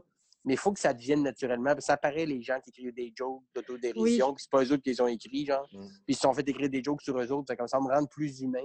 Ça Mhm. paraît dans ça. Il faut que ça vienne de toi, sinon euh, c'est c'est fauté. Fait que fais-le pas tant que ça. Fait que probablement que t'aimes Segura. Puis l'autre aussi, vous avez écouté le Jeff, euh, euh, lui qui est en, il qui est en bedaine. Bird Crusher. Ouais. Euh, Ouais. Lui aussi, il y a un peu ce côté-là de. Mais lui, il est plus Il dans l'autodérision, tu sais. Mais je Ouais, vais mais- passer, je vais passer, mettons, le, le- le premier mot qui m'est venu, puis euh, on en parlera, c'est sûr qu'on va en parler dans, dans- dans des prochains épisodes, mais Chris, moi, Chris D'Elia, qui est Ouais. un humoriste que je trouve qui est un, un performeur extraordinaire, je trouve Ah. qu'il il- il- je trouve qu'il manque d'humilité un peu. Ouais, Je ouais. trouve qu'il y, a- il y a justement trop de. Moi, j'ai compris, vous, vous êtes épais. Puis je me rends compte en regardant Tom Papa à quel point, Colin, j'ai besoin de ça. Moi, j'ai besoin de quelqu'un qui est conscient que, Colin, On est rien. nous trois, là, on est gens tout à fait normaux. C'est juste Ouais. qu'on est né avec. On n'a pas la peur de parler en public. Moi, je le dis souvent, ça, aux gens. Le- Quand le monde me demande comment tu fais pour faire ça, je ne sais pas. Je suis né de même, j'ai pas peur de parler devant des gens. Oui, C'est tout. C'est la seule différence entre toi et moi. ouais. Puis je trouve que dans ce spectacle-là, ça devient extrêmement important. Puis ça fait en sorte que quand il, quand il tombe dans la critique sociale un peu plus, On s'en fout de plus avec culture. On est Oui, comme, ben oui, t'as raison, c'est vrai. Ouais. Ouais. ben oui. Mais Oui, le, puis- le concept du sandwich à marde, tu sais, pain, marde, pain, tu veux dire un mauvais message à quelqu'un, tu commences avec du pain, marde, Ouais. pain, mais dans ce cas-là, le pain, c'est l'autodérision, la marde, c'est le côté que tu as plus euh, edgy, puis tu finis avec du pain. tu sais. Puis je trouve que le sous-texte du show, overall, en général, tu sais, il parle beaucoup du luxe, de la chance qu'on a, de- du fait qu'on ne peut pas être plus heureux que ça. Euh, je trouve que c'est une belle, euh, c'est une belle leçon d'humilité, le show. Puis ce qui veut dire, en gros, c'est personne sait ce qu'il fait. On, on essaye tous de fonctionner puis de tenir nos shit together. Ouais. Mais On euh, notre ultimement, je sais pas ce que je fais, moi. J'essaie de faire du stand-up, mais je suis pas. euh, je Mm. sais pas. Je prends des chances. Mais pour ce qui est de l'autodérision, puis là, Maude, je veux, loin, loin, loin de moi l'idée de tomber dans l'humour de gars versus l'humour de fille, là. Mais toi, Ah, tu mais vis non, c'est quelque chose grave. que nous, on vit pas, tu es une fille. Mm. Comment, comment tu gères ça, cette espèce de, de, de, de- jouer avec l'autodérision sans te dénigrer, euh, tout en restant fier? Ça, ça doit être quand même touché. Il doit avoir quand même, la ligne doit être quand même assez mince. Ben oui, je trouve. Moi, ce que je trouve plus dur, c'est que moi, je me pose pas nécessairement ces questions-là, mais à cause que les gens se posent des questions comme euh, Hey, euh, elle est belle ou Hey, pas belle ou tu sais, ces questions-là qu'on se pose pas nécessairement à un gars, l'apparence de quoi on a l'air, Mhm. ça fait toute une différence que j'ai beau faire le meilleur texte, ça ça va sauter aux yeux des gens. Il faut que j'essaye de les concentrer sur autre chose. Fait que veux, veux pas, je vais m'habiller plus sobrement pour qu'on m'écoute plus. Pas, euh, pas parce que je me trouve jolie, je me trouve vraiment pas jolie, mais les gens vont pointer du doigt des. Si je me maquille, on va voir ça. Si je, vois, ça, mets des talons hauts, on va voir ça. Ben c'est ça, mais c'est quand même, c'est là que ça devient quand même touché parce que tu dis que toi, tu ne te trouves pas jolie, tu l'es, puis les filles qui, elles, se trouvent encore moins jolies, est-ce qu'ils vont mal le prendre que toi, tu te dises pas jolie? Tu comprends ce que je veux dire? Euh, Ça joue dans la tête de tout le dire, monde. Ah, je me trouve gros, C'est fou, hein? quelqu'un qui a 200 livres de plus que toi, fait comme dans C'est la- ça! Hmm. Ben, Oui, ça mais je suis pas- Oui, parce que si je me mets à dire, ah, je ne suis pas belle, regardez, j'ai ça, tu sais, je veux dire, c'est ça, les gens qui n'ont pas ce que j'ai vont être déçus. Puis en même temps, si je me mets à dire, regardez comment je suis belle, ben, je vais avoir l'air prétentieuse. Fait que c'est le, le- juste milieu. Puis moi, je vais plus aller dans l'autodérision au niveau de mes capacités sociales, de ma gêne, de, des choses qui sont pas physiques. J'ai pas le choix d'aller là parce que physiquement, à part d'être petite puis blonde, Puis- euh, Tu le dépeins très bien, le- l'espèce d'absurdité qu'on a à, à faire la différence entre filles et gars en humour et en- dans la vie en général. C'est ah ben euh, c'est ça, c'est pas facile d'être une fille en humour parce que mon micro se pogne toujours dans mes gros totons. ben oui, c'est tu- fatigant. Tu, tu tapes sur des clous, c'est comme pour vrai, vous pensez quoi, là? On, on est Mhm. des êtres humains qui vivent une vie, puis c'est sûr qu'on va, tu vas parler des choses d'un angle d'une fille parce que tu en es une. Tu pas obligé de le souligner. On te voit, tu es une fille, c'est sous-entendu dans le texte que tu as vécu ta journée comme une fille, puis moi comme Ouais. un gars, puis qu'est-ce que ça veut dire, on s'en fout. Mais Ouais. effectivement, le côté, euh, ben, tu sais, peut-être que de moins en moins, je sens que c'est encore présent, peut-être un peu trop, mais de Mhm. moins en moins, je pense qu'on fait le, ah, le- tu sais, qu'on on sent la nécessité de le souligner. De plus en plus, je vous vois Ouais. des, des- Depuis que j'ai commencé, peut-être Simon, tu pourras valider ce que je dis ou pas, mais moi, j'ai fait. J'ai commencé. il y a- J'ai sorti de l'école en 2010, fait que ça fait grosso modo euh, 10, un peu plus que 10 ans que je fais ça. Puis de la façon que c'était presque systématique des numéros des filles que je voyais, en tout cas souvent, qu'il y avait des jokes sur ce point-là. Que Ouais. une fille ou une fille dans... Juste souligner je suis une fille et je le sais. Alors que là, on dirait qu'on sent qu'elle va nous parler de quelque chose, puis d'emblée, on sait que t'es une fille. Oui. Tu n'as pas besoin de le souligner. Un peu moins, peut-être. Je sais pas si c'est moi. mais, Ben, je pense que de plus en plus, le monde en revienne.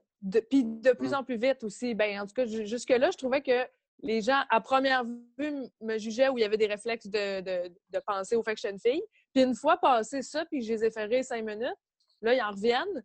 Puis même que j'en viens des fois rendu à trois quarts de mon show, là, je me sens plus ni une fille ni un gars. Je suis comme juste un personnage ça. vivant sur scène. Ouais, je trouve ça cool que je suis, dé- je suis comme désexuée sur scène Mhm. à cause de ça. Parce que tu Ouais. tu savais aussi l'autodérision beaucoup dans ton show, pas de l'autodérision de filles ou de l'autodérision de gars, juste l'autodérision de commenter dans la vie, la Exact. la naïveté, l'absurdité qui peut être des qualités ou des défauts de gars comme de filles. Tu, Ouais. tu justifies pas un à l'autre. Fait qu'à la fin, on est juste avec cette personne-là, puis ça pourrait être un... Finalement, t'enlèves tes, cheveux, puis euh, euh, t'étais un gars, ça- on s'en Ouais. foutrait un peu dans le fond. Là. Les- les Ouais, c'est ça. Des Mais- jokes, c'est des jokes. Des jokes, c'est des jokes, effectivement. Ça n'a pas de sexe. Mais il y a des jokes de sexe. Oh oui, puis il peut y avoir des jokes de proprement de filles puis proprement de gars. Moi, je suis pas contre ça. Puis des fois, on peut dire Ben oui. une- un, critère de personnalité est plus typiquement féminin que Ben oui, puis c'est ce que t'es. C'est pas généralisé non plus. Il y a des, tu tu peux faire une joke, puis Simon t'en as sûrement déjà fait ou quoi que ce soit de Ah, mais moi, je suis une fille, puis je suis pas de même. OK, je pointe pas un par un des individus, mais de façon générale, c'est plus une caractéristique liée aux filles qu'aux gars, ou Ben oui. Ben comme un. Les gars aiment plus les sports, puis ils sont plus. Ils, ils crient plus fort quand ils sont en, quand ils sont en boisson. Oui, mais les filles crient plus aigus quand ils sont en boisson, puis ils font telle affaire. OK. On peut généraliser un peu pour prendre des petits raccourcis, mais Ben il oui. ne faut pas non plus tout le temps euh, sexuer des points ou des thèmes ou des Ben non. Mais puis en, en même temps, c'est normal que je parle du- de la réalité d'être une fille, parce que je sais pas c'est quoi la réalité d'être un gars. Autant Voilà. un noir, c'est un noir, c'est c'est quoi être un noir. Exactement. Il peut, il peut faire des jokes de noir. Donc, Hmm. moi, je, m'en allais te demander, Simon, euh, toi, ton bord, euh, Simon Gouache, t'as-tu euh, t'as-tu déjà été victime de ton casting? As-tu déjà senti que tu étais soit trop beau ou trop. T'avais un look que t'aimais pas? Euh, j'ai- J'ai j'ai longtemps. Ah, là, c'est une bonne question. j'ai longtemps. moi, quand j'ai commencé à faire de l'humour, euh, j'étais, je, manquais. Moi, je ne suis pas quelqu'un qui a extrêmement confiance en lui. Je n'ai pas beaucoup de confiance. J'ai le syndrome de l'imposteur, puis je l'aurai, je pense, tout le temps. Mais euh, je pense que ce manque de confiance-là se traduisait par une espèce d'arrogance. Comme, je, comme j'essayais de jouer au gars confiant, je devenais un peu arrogant. Et je pense que mon apparence n'aidait vraiment pas à ça. Dans le sens que si, tu rajoutes l'arrogance par-dessus quelqu'un qui a, je pense, l'air en contrôle, Colin, ça passait pas du tout, du tout, alors que moi, mm. c'est la, la, chose qu'on me disait le plus souvent quand j'ai commencé à faire de l'humour, c'est que tu as l'air arrogant, tu as l'air au-dessus des gens, tu as l'air sacré, alors que j'étais comme, mais si vous saviez à quel point je suis pas bien en dedans de moi. Pour que ça passe, il aurait fallu que tu sois cave comme Julien Lacroix. il aurait juste fallu que tu ajoutes un autre affaire. Non, oui, mais c'était pas dans mon style à moi, tu sais. Oui, c'est ça, ça euh, marchait pas. Mais non, honnêtement, j'ai jamais. Euh, peut-être que c'est parce que c'est moi qui y pense pas. J'ai jamais. Je... Mais, par exemple, côté apparence, puis c'est là que c'est là que je voulais euh, faire du pouce sur ce que tu as dit tantôt. Quand tu dis que tu faisais attention à ton apparence, puis tu penses beaucoup à comment tu penses justement euh, pour, que ça passe bien avec tes propos, tout ça. Tom Papa, il est en soute tout le long. Mm-hmm. Il est très clean. Mm. son décor est très clean. c'est quoi, c'est quoi, à quel point vous, votre apparence est importante pour un spectacle? Parce que moi, je sais qu'il y a des vêtements dans lesquels je ne suis pas capable de faire des shows. Moi aussi. Et que moi, pour m'être vu faire du stand-up en t-shirt, il y a toi dans moi qui est comme Colin. J'ai besoin d'une. J'aime ça, j'aime ça bien paraître, j'aime ça être bien habillé.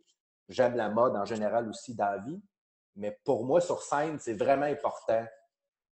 Pas nécessairement de ce que j'ai l'air, mais de comment je me sens. Mm-hmm. Comment. Comment, toi, tu, tu, vis ça, Maude? Parce que ben, tu relances la balle parce que tu as, as, effleuré le sujet tantôt. Oui, ben, ben, bonne question. Ben, je pense que comme Tom Papa fait, comme Seinfeld fait, comme euh, plein d'autres mondes qui sont habillés propres sur scène, c'est classique. C'est comme une valeur sûre que mm-hmm. tu es sûr qu'on ne jugera pas si tu es bien habillé pour asseoir, tu sais. Mais d'une autre part, je ne m'habillerai pas bien, ben, bien. Je vais choisir comment je m'habille mal c'est ça qui est épais. Je vais, choisir le T-shirt qui fait un peu sloppy pour le rodage à la breu. Tu sais, ouais, pas m'habiller. Parce que si j'en mets trop et que je fais, ah, je vais mettre mes petits souliers à la breu pour un 8 minutes, j'ai l'air de trop en faire. Tu sais. je me mets tout le temps la question un peu euh, c'est-tu de saison, ça? Est-ce que les gens vont trouver que c'est trop chic parce que c'est dans un bar à Verdun ou trop pas assez chic parce que c'est dans une grande salle? Tu sais, ça me revient tout le temps en tête. J'ai plusieurs choix, puis je ne sais jamais quel faire. Ah, c'est intéressant. Toi, Simon? J'ai essayé plein de plein d'avenues, peut-être au début en me disant que la façon que j'allais être habillé allait changer la vision de les gens de moi, mais je pense que maintenant je suis plus proche de ce que tu penses, Simon, c'est que j'essaie de porter des affaires qui, moi, me rendent confortable. Ouais.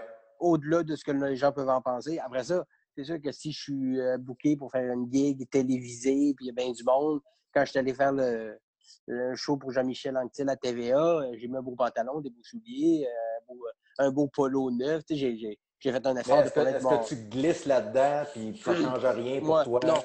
Ben, je, sens que tu le sens que tu es comme Colin, je ne suis pas habillé comme pareil, comme d'habitude. Je sens que j'ai une responsabilité de plus, bizarrement, quand je suis bien habillé. Comme si j'avais mis ce soute-là pour une raison, qui est une raison de plus de ce que je fais d'habitude, c'est-à-dire de faire des jokes. Parce que moi, quand je vais à la brou, quand je vais au bordel, c'est jeans, t-shirt, puis quand je fais, mettons, je fais une première partie, quand je suis venu faire la première partie, je m'étais pris un, polo qui a de la lutte, ça, parce que je représente quelque chose qui est mm-hmm. au-delà de moi. Là. Je, je fais une première partie pour un autre artiste, il dépend. Lui, je veux pas qu'il dépende de mon allure. Après ça, je suis pas non plus. Je me dans la vie, je me mets pas des ponchos et des kilts avec des talons. J'ai pas un look super hétéroclite, c'est t-shirt, jeans comme bien classique. Mais quand les gens viennent me voir, moi, au terminal ou mon show solo, j'ai aucun problème à mettre juste un t-shirt, jeans. Il faut que ce soit présentable, tu sais, quelque chose de beau, de propre, euh, qui, qui, se peut dans la vie. Mais j'ai arrêté de me, de me casser, de baisser comment les gens vont me percevoir, mais plus comme euh, qu'est-ce que je m'en vais faire. Tu sais. Comme quand je vais mm-hmm. faire un show de télé, ben, je vais m'habiller pour la télé. Quand je vais faire une première partie pour quelqu'un, ben, je vais m'en faire en sorte d'être une bonne première partie d'être un autre pour son show. Mais quand je vais faire mon show à moi, ben, je m'habille comme moi je m'habillerais dans la vie. je mm-hmm. choisis mon, mon, mon costume ou ce que je vais porter par rapport à ce que je vais faire. C'est plus ça. Comme je ne m'habillerais pas de la même façon pour aller travailler au couche-tard que pour aller travailler euh, à la caisse chez Desjardins. je ne mettrais pas le même genre de jeans puis le même genre de running. C'est un peu même comme ça que je le vois parce que je pense que je suis capable de faire le même travail puis je me sens pas inconfortable d'un ou dans l'autre. C'est juste que des fois, ça me rappelle où je suis. En fait, j'ai une chemise propre, c'est vrai, c'est un gros corpo aussi. Ils m'ont payé cher pour être site. Je vais, je vais me faire en sorte de refléter de, leur raison pourquoi je suis là, avec de quoi. Euh, parce qu'en général, les jokes, s'ils sont bonnes, que peu importe comment tu vas être habillé, les gens vont le savoir de la même façon. Mais ça va te donner. Je pense, je, pense que oui. Honnêtement, j'aurais. Je pense. Tu sais, puis. Oui, je pense que oui. À certains, comme je dis, là, si tu arrives avec des palmes, un kilt, un gilet en filet, bedaine, faut que tu me donnes une raison de t'habiller de même parce que dans la vie, personne ne s'habille comme ça. Mais ton papa serait arrivé avec un beau jeans un t-shirt qui aurait commencé son numéro. J'aurais pas senti de genre de Oh Chris, par exemple, qu'en habit, j'aurais plus ri. Tu sais, j'aurais pas senti ça. Mais là, il est en habit. Fait en, en rentrant, il m'a mis dans un mode de OK, le gars, il est slick. Ça risque d'être slick. Ça risque d'être. Tu sais, comme Louis T qui rentre sur scène avec son habit. Puis il s'en va dans des jokes politiques. D'emblée, il avait déjà mis sa prémisse avec son linge. Mm-hmm. Mais mm. de façon générale, les gens, ça m'importe peu comment ils sont habillés tant que c'est tant que c'est un habillement qui se peut. Comme je dis, les palmes, puis le kill, puis les, les bas résilles, il euh, faut que tu aies une raison de le faire. Mais moi, moi, je l'ai vu en rodage en, t-shirt, puis je l'ai vu en rodage en, dans quelque chose de plus, un peu plus habillé ou un peu plus gala. Puis dans tous les cas, pour moi, je le voyais de la même façon. C'est peut-être juste moi que ça change. Je sais pas pour toi, Simon oui, euh, Gouache. C'est psychologique. Ah, moi, moi, je sais que c'est complètement psychologique, mais ça m'arrive, je ne sais pas combien de fois. D'ailleurs, tu, serais capable de jouer en soute comme Tom Papa, vraiment chemise, cravate, veston? Oui. Je l'ai déjà fait. Oui? Tu vois, moi, je l'ai fait peut-être trois fois, puis je l'ai regretté après six minutes sur cinq. Ah, ouais? Après six minutes, j'étais comme là, le monde est en ah. train de se dire que je me suis mis une cravate. euh, T'es fou. écoute, j'ai acheté un polo un soir. puis écoute, j'étais en show à Brossard. Puis euh, j'arrive un peu d'avance. Je me dis, ah, aller, euh, euh, faire du lèche-vitrine. Fait que je rentre dans le magasin, je m'achète un polo. Je me dis, ah, Colin, je vais le mettre sur scène ce soir. Écoute, je, je, me rappelle pas du show. J'ai été. Je pensais juste à ça? Je pensais rien qu'à mon Christy polo. Puis j'étais comme. On dirait que moi, j'ai besoin. Je, sais c'est quoi mes vêtements dans lesquels je suis bien, dans lesquels mm-hmm. je ne pense pas à ce que je porte. Mm. Puis, donc, c'est ça. Peut-être que si je jouais en saute pendant six mois, à un moment donné, là, j'y penserais plus. Sûrement. Mais. Euh, mais j'ai jamais fait... un show long en saut. J'ai fait déjà un number ou une petite ben, prestation. moi, un, je suis trop, je suis beaucoup trop pour faire jouer en saut. Si je me, mets, je mets, deux épaisseurs, oublie ça. Là. J'ai, des gouttes qui me tombent du menton. C'est épouvantable. On dirait magique. On dirait que je suis un boxeur. C'est dégueulasse. c'est dégueulasse. Ben, tu punches? Oh shit!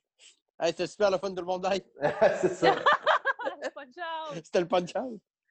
non, mais il y a une autre affaire dont, dont, je veux parler qui, personnellement, moi, ça m'a vraiment affecté. Puis, c'est qu'à un moment donné, dans le spectacle de Tom Papa, il parle de, euh, tu sais, quand il dit euh, la personne que tu as datée, c'est pas la personne avec laquelle tu La personne que tu as datée, c'est pas la personne avec qui tu vas être en couple. Mm-hmm. Mm-hmm. Moi, il y a quelques mois, j'ai écrit dans ma tête un numéro où je dis exactement ça. Je dis, en fait, moi, mon angle, c'est, j'aime pas ça, les, je comprends pas comment un couple peut se dire, la personne que j'ai rencontrée n'était pas comme ça, parce que la personne que tu as rencontrée, c'est une personne complètement différente. C'est la personne qui était en date, qui essayait d'impressionner, qui était. Comment vous gérez quand vous entendez de la bouche d'un autre humoriste une idée que vous avez eue?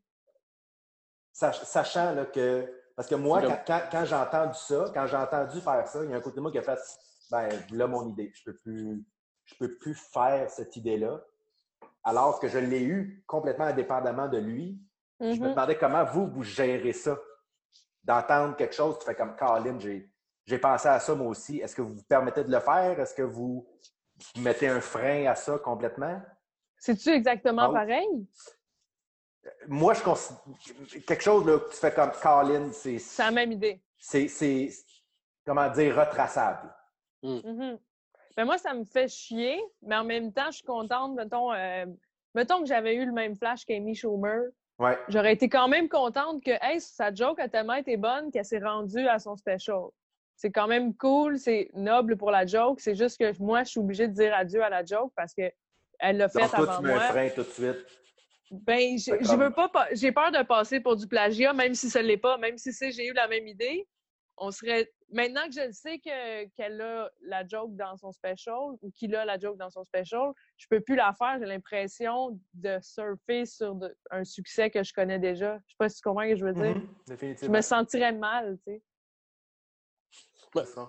Euh, même chose, euh, ça m'est déjà arrivé quelques fois là, d'avoir des, des humoristes qui, euh, dont une fois, puis j'en ai parlé il n'y a pas longtemps à la personne en, en question. J'avais, quand j'étais à l'école de l'humour, j'avais fait un numéro de vendredi euh, qui était comme, euh, je, je faisais comme personnifier des personnalités de moi qui étaient dans ma tête puis qui se chamaillaient, mettons, euh, de façon très euh, vendredi à l'école. Fait que c'était Mhm. moyen, mais bon, l'idée était là. Et j'étais allé voir le show de Sylvain Larocque qui tournait à ce moment-là, puis il y avait un numéro dans son show qui était exactement la même prémisse, les mêmes personnages, un peu avec les mêmes gags. Et euh, c'est impossible qu'il l'ait vu. là. C'était en huis clos d'un vendredi. Là. Je ne parle Mm. pas de plagiat du tout à ce moment-là. Mais ça m'a fait. Ça, puis ça fait ça à chaque fois que ça m'arrive. Ça m'est pas arrivé des milliers de fois, mais c'est au début, ça me fait chier. Puis après ça, je suis comme Chris, ça veut dire que mon cerveau roule de- dans le bon sens. Exact. Ça veut dire que je, je réfléchis de la bonne façon parce qu'un autre Mhm. humoriste que je respecte, ou, euh, puis il l'a bien fait. Ce qui me ferait chier, puis c'est pas encore arrivé, c'est que quelqu'un prenne une idée que j'ai eue, que j'ai pas encore exploitée, puis Ouais. il, il passe à côté. Là. Il fait comme, t'en as pas profité, mon chum. Si t'avais euh, tu sais, quand on trouve une pépite d'or, t'es ah là, j'ai une bonne prémisse, je suis content, je, je- je tiens quelque chose. Là. Puis Là, t'as pas le temps d'exploiter, puis quelqu'un qui a le même thème, mais qui le garoche, qui, qui fait comme le gaspiller. Mais que même Ouais. si moi, je reprenais cette balle-là puis que je le faisais à ma sauce, on comparerait. Fait que d'emblée, ça fait comme, tu sais, ça, ça, ça waste le produit. Fait que toi aussi, tu mets un frein à ça. Oui, en partant. En partant. Puis, j'en ai vu là, plusieurs, puis tu sais, je veux pas, il n'y a pas de name drop qui va se faire, mais j'ai vu des gens se parler entre eux de Hey, t'as une bite qui ressemble vraiment au mien. Non, Au ça- lieu de. dé- au ça, ça, ça arrive souvent, puis des fois, tu fais comme Ah, les deux sont viables, les deux peuvent vivre chacun de leur bord. On, on voit qu'il y a un lien, mais c'est tiré vers les cheveux. Mais des fois, c'est vraiment la même crise d'affaires, puis les deux se parlent, puis les deux refusent de qu'il y en a un des deux qui l'enlève. Même si l'autre fait comme Hey man, je le fais depuis 2012, je te garantis que c'est moi qui le faisais avant. L'autre fait comme moi, mais moi j'aime ça, il rend bien ce numéro-là, puis comme l'orgueil qui embarque, moi, j'embarque pas là-dedans. Si quelqu'un me dit un gag comme le mien, puis capable de me dire qu'il l'a fait avant, il gagne, je l'enlève, c'est fini, on passe à autre chose. Moi, c'est aussi drastique que ça, parce que s'il y a une chose que j'ai bien depuis le début de ma carrière que je me suis battu pour garder, c'est mon intégrité. Puis Ouais. je voudrais tout perdre avant de perdre mon intégrité. Je voudrais qu'on Ouais. dise tout de Simon Delille euh, avant qu'on dise c'est un esti de voleur de joke ou quoi que ce soit. Ça, c'est la Ouais. dernière Mais, sach- mais sachant que tu es un humoriste intègre, tu vas quand même ne pas prendre le risque de te faire traiter de plagiaire. Qu'est-ce Tu que comprends? Ben, parce que tu dis, Mm. tu dis que tu es un humoriste intègre, Mm. et je comprends à 100 ce que tu veux dire. Moi aussi, je me considère comme, tu sais, moi, le, le- le plagiat, je trouve ça, je trouve ça dégueulasse. Mais autant je le sais, moi, très bien. Moi, ça mettons, que je faisais le numéro dont je parlais tantôt. Je le, fais, là, en sachant très bien que je l'ai vu dans ce show-là, puis que, qu'on a eu la même idée, que c'est quelque chose qui existe déjà, entre guillemets. C'est pas exactement la même idée, mais c'est assez semblable pour faire des liens. Comme je te dis, Ouais. à partir du moment où c'est retraçable, là, tu fais comme Colin, OK, il y a- ça t'a peut-être inspiré un peu. Je me dis, moi, je le sais. Moi, je le sais que, que- que c'est moi qui l'ai trouvé. Puis je me demande, je vais-tu quand même prendre la chance, sachant. Moi, moi, je- moi ça ne m'empêchera pas de dormir. Parce que moi, je le sais. Ah ouais? Mais je vais-tu prendre la chance? C'est ça, c'est là, c'est là où je te dis, même si tu le sais que tu es intègre, tu ne prendras pas la chance de passer Non. pour quelqu'un de pas d'intègre. Euh, Oui, Ben, moi, c'est- au-delà c'est- de- oui. Oui. Ouais. Mais oui, absolument. Juste pour finir, je te laisse Oui, la parole, oui. moi, parce que je sais que je pourrais pas débattre un par un à tout le monde qui se dirait Simon n'est pas intègre. Il y a du monde qui penserait ça sans me le dire. Puis ça, ça, ça vient comme un venin. Puis, ça, puis même Mm. si là, il faudrait que je débatte individuellement avec tout le monde qui pense que je suis pas intègre, que je les convainc. Puis quelqu'un qui essaie de convaincre quelqu'un qui n'a pas fait de quoi, il a l'air encore plus coupable. Que je Mhm. tomberais dans une espèce de loup sans fin. Fait que jamais, jamais il y a un gag à ce point bon, Mhm. à ce point life changer. Fait comme si je fais pas ce gag-là, je vais en mourir Right. Ouais. et fuck off, je vais en trouver d'autres. Ouais. Ça me fait chier à ce moment-là, oui, mais regarde, too bad. J'aime mieux, Mhm. j'aime mieux réécrire un autre gag que d'être obligé de me, de me justifier en disant que c'était moi qui l'ai fait en premier. Exact. Je, ben, je pense à la même chose. Moi, c'est pas tant l'intégrité que l'originalité que j'ai que j'ai que je veux avoir dans mon show. Fait que si je le sais que c'est pas pas que c'est pas original, mais j'ai- on a toujours envie d'être le- le- la seule qui a eu l'idée ou le seul Ah qui a eu oui. l'idée. Puis euh, des fois, on oublie, mais il y a infini d'idées. Tu sais, il y en a d'autres. On, on peut juste s'asseoir, continuer à en trouver d'autres. Puis Ouais. euh, Ouais. Mais est-ce que, selon, Maud, est-ce que selon toi, le, le- le timing. Parce que, regarde, je vais, je vais- je vais- je vais t'expliquer un peu euh, là où je m'en vais. là. Mettons, moi, ça, ça, m'est déjà arrivé souvent, de- d'avoir une idée, de voir quelqu'un la faire avant que moi je l'aie faite. mhm. C'est aussi souvent arrivé que je faisais quelque chose puis que je vois quelqu'un d'autre le faire en même temps. après, ouais. Puis moi, j'ai vécu ça avec le numéro du CrossFit où avant, je parle des Olympiques, euh, tu sais, que les, les gens normaux à les Olympiques. Moi, j'ai reçu souvent un numéro de Martin Petit qui a fait ça, il y a, écoute, il y a très longtemps, que moi, évidemment, je n'ai jamais vu, où il parle un peu de ça, les, les, les, les, Les Olympiques. qui vont aux Olympiques. Ouais. Moi, ça, c'est la première fois que je vivais ça.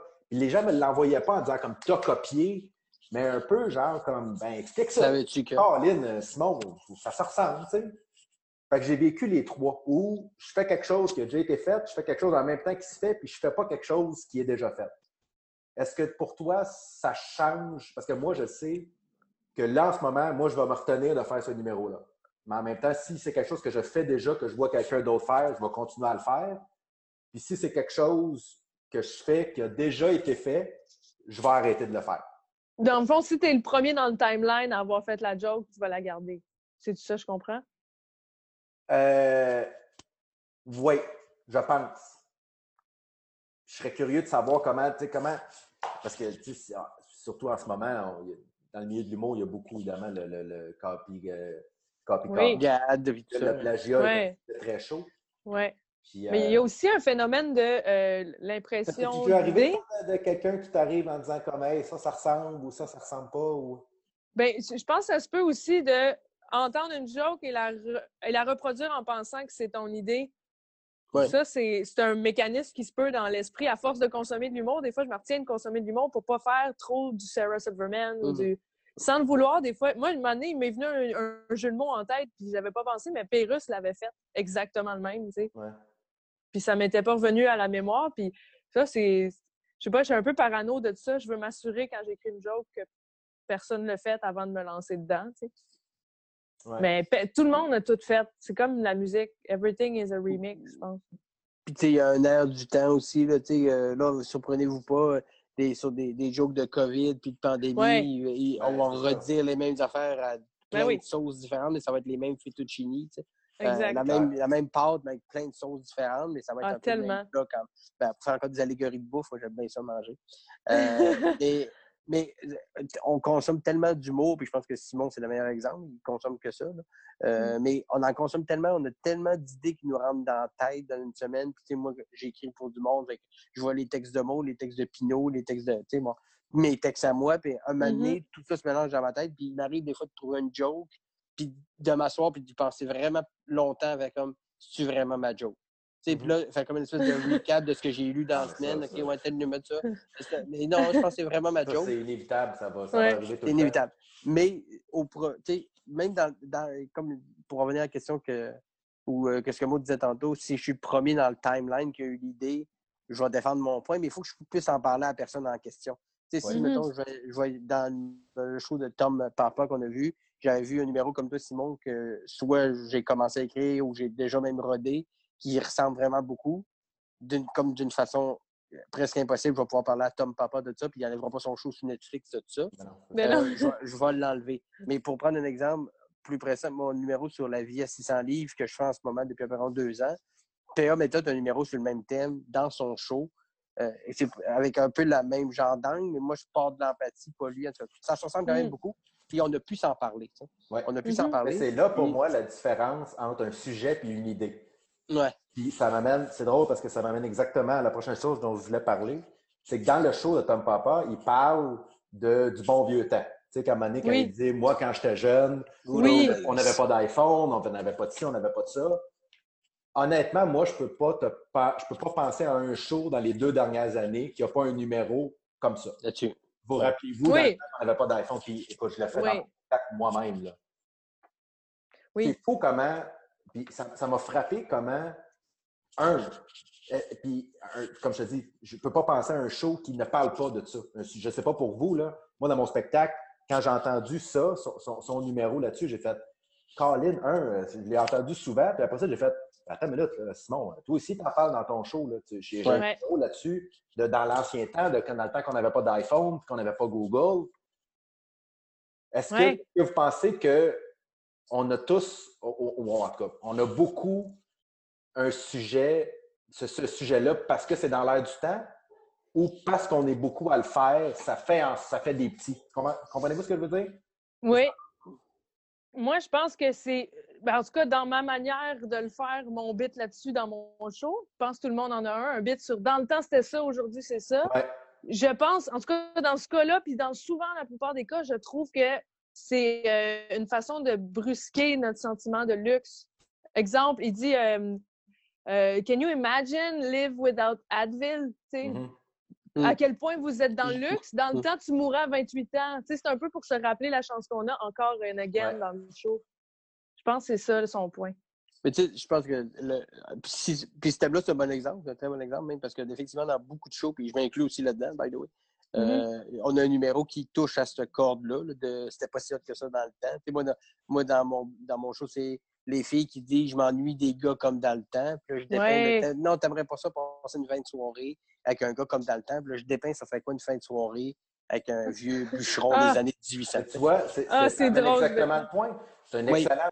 Mais, pour, mais pourquoi que tout le monde, que tous les humoristes, on a tous quelque chose là-dessus? Parce que c'est un Jamais référent personne universel. va faire comme Hey, moi, je, hey, je parle de ça. Est-ce que c'est parce que justement, il y en a trop? Il y en a C'est tellement vrai. que tu peux faire comme Hey là, regarde, euh, tu peux pas aller voir tous les humoristes en disant Hey, moi, j'ai Mm. j'ai un numéro dans le temps qu'on n'avait pas d'iPhone. C'est vrai tous. que là, là c'est un- c'est une idée, c'est pas un sujet. C'est Ben, un c'est sujet, ça, mais voilà. c'est une idée. Mm. Mm, Et je bon pense que, comme la vie de couple, comme le sexe, comme euh, euh, les regroupements, genre voir des shows ou aller au restaurant, c'est des Mhm. référents universels que personne n'a à t'expliquer. Ton père t'a déjà fait des jokes de moi quand c'était pas le même dans mon 100%. temps. Puis ton grand-père le faisait à ton père, puis ton grand-père, ton grand-père le faisait à ton père. Et ça, c'est comme juste, un- on s'est passé la balle depuis le début. Puis effectivement, peut-être que le thème est ressorti un moment puis c'est devenu un genre de ah, OK, on a le droit de faire des jokes là-dessus. Vu que c'est un thème assez large, mais tout le monde peut piger dans ce thème-là sans se piler ses pieds. Ah, moi, j'ai pris ce morceau-là, moi, j'ai pris cet angle-là, vu qu'il y a un angle d'attaque Ben, exact. 360 degrés. Parce que dès que tu dis, hey, rappelez-vous, dans le temps, il n'y avait pas d'iPhone, bang, tout le monde a le référent. Puis ceux qui ne l'ont pas, apprennent quelque chose aussi. Puis quand ils l'ont pas, on s'entend que ce sont vraiment des jeunes personnes. là. Fait que je pense que c'est juste des référents universels, puis euh, on fait toute partie de la même société. Il n'y a pas d'humoristes qui vivent d'une caverne deux ans, qui écrivent un show, puis qui sortent leur show de caverne avec juste les référents qu'eux autres ils ont. Hey, les, pareil, le cliché du lichen, Ah, mais c'est. Là, faudrait que tu m'expliques c'est quoi, Ouais. faut, qu'on- Voilà. faut que les gens comprennent. Et là, tu sais, on va Ouais. le vivre là, avec, le- avec la COVID. Là. Ouais. On va, Ben, on- ça va être- dans, dans- dans- dans un an, tout le Tout. monde va avoir un numéro là-dessus. Puis De- de- Au-delà du Québec jusqu'à la Suède en passant par l'Australie. partout. Ben, on n'a pas le choix. C'est ça. Mais c'est là que ça va devenir intéressant de voir le sujet versus l'idée. Parce qu'on va Ouais. tous en avoir un. On va tous. de- de- C'est sûr. tous les humoristes sur la planète vont avoir Ça des va être, de coronavirus, Ouais. c'est sûr et certain à 100% ouais, ça va être le nouveau euh, relation homme-femme. Mais Oui. la relation femme- en fait, le COVID va être plus que ça. Le COVID va rentrer dans un genre de spectre où il englobe tous les autres thèmes. Fait que peu Ouais. importe de quoi tu vas nous parler, ça va être teinté du confinement. La Exact. relation de couple en confinement, comment je mangeais en confinement, comment je m'habillais en confinement, comment je réfléchissais en confinement, ce que j'écoutais comme musique en confinement. Sais, on, a- on, on va en parler vraiment du, du- du problème en tant que tel, de la pandémie et tout ça. Mais quand on va tomber dans nos autres sujets, ils vont être teintés quand même de ça parce qu'on va avoir vécu quoi, Oui. deux, trois, quatre mois enfermés. Oui, Forcément, ça va être teinté de tout. tu sais. Puis encore une fois, il y a des sujets peut-être qu'on va avoir du mal à rire parce que ça va être associé à Mm. du drame. Là. Il y a du monde qui Ouais. vont pas bien. Là. C'est, ça va, ça être dur de, de faire rire tout le monde avec ça, mettons. Absolument. Mais il faut falloir que le monde va vouloir en entendre parler. Puis je pense Ouais. qu'aussi rapidement, les gens vont avoir hâte qu'on leur parle d'autres affaires aussi. De Oui. Hey, rappelez-vous qu'on était des êtres humains aussi avant, puis qu'on faisait d'autres shit. Rappelez-vous telle affaire? Oui, oui, oui. oui. Une espèce de. de, de- le bon vieux temps. The Gold old days, c'est ça, Ouais. le temps pré-pandémie. Ouais. Bon, Simon est tanné parti. Hello. Hello. Hello. Aïe, aïe, aïe, aïe, aïe. Attends, là, je l'ai, là, je pense.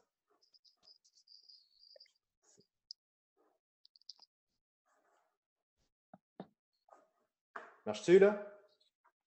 Moi, je t'entends bien. M'entendez-vous? Très bien. Ah, Oui. OK. Excusez. On revient à ce qu'on disait au début sur la qualité du spectacle, tout ça. Moi, j'ai remarqué que c'est un spectacle où il y a énormément d'applaudissements. Vous avez remarqué, ça Mm. applaudit souvent. Souvent, souvent, souvent. Est-ce que pour vous, un applaudissement, ça a autant de valeur qu'un rire? Mettons quelqu'un, Mm. pour vous. Moi, moi, je sais que personnellement, de- je- je- j'aime les applaudissements à la fin d'une idée, à la fin d'un numéro, où là, je sens que, oh, OK, là, tu nous as fait vivre de quoi. Mm. Quand je fais juste dire quelque chose, puis que les gens font, ah oui, on est d'accord, moi, personnellement, on dirait que ça me, ça, ça, ça, ça me, ça me fait quelque chose. On dirait que ça, je sais pas pour vous, euh, qu'est-ce que vous en pensez, Simon? Ben, moi, je vois une différence entre un applaudissement d'approbation et un applaudissement de rire. C'est-à-dire qu'il y a de ces applaudissements qui naissent d'un. comme Il y a trop d'énergie qui sort du corps de la personne que le rire se fait assez puis elle se fait applaudir parce que c'est trop Mm. drôle. tu sais. Ça, tu le sens. Ouais. Parce que c'est souvent précédé d'un gros rire qui vient, on dit avoir une clap. tu sais. J'ai eu une clap sur ce gag-là Clap, parce ouais. que le monde riait tellement qu'ils en ont clapé des mains. tu sais. Alors que dans le show de Tom Papa, je chantais plutôt des, des claps d'approbation de Bien bon joué. point, bien joué, c'est ça. vrai, ça. on est d'accord, on est avec toi.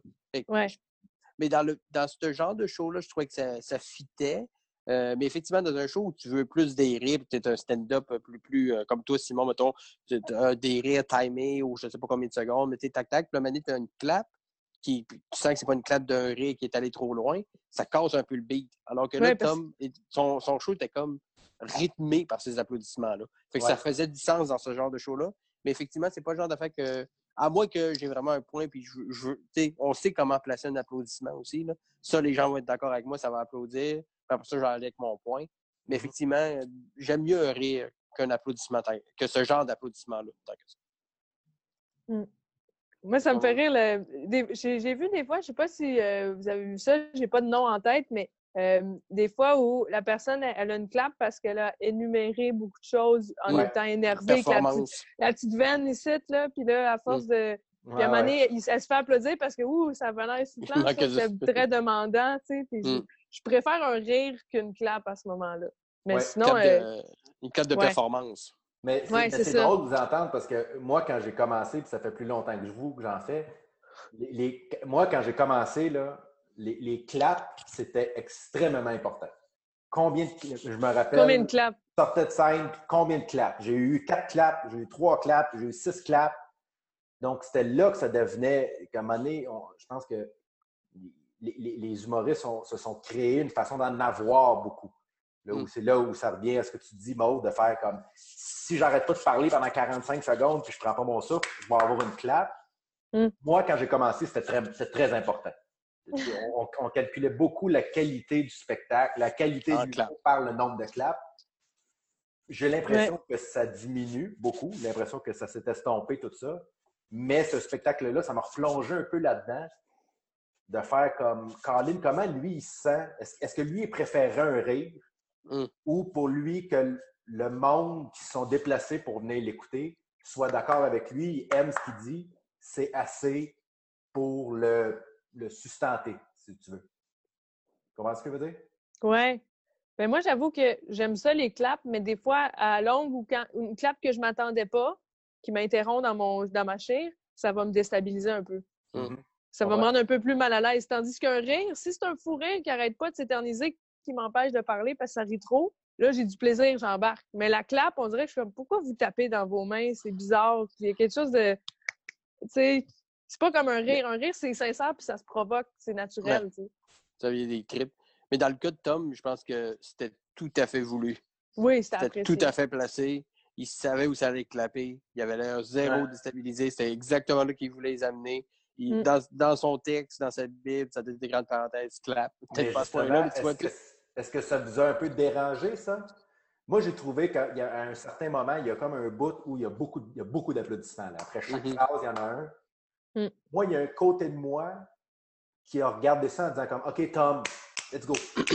Fais des gags. Enchaîne. Enchaîne, let's go. Ouais. Arrête, arrête de te complaire là-dedans. Puis je ne suis pas en train d'y lancer l'intention qui était en train de se complaire.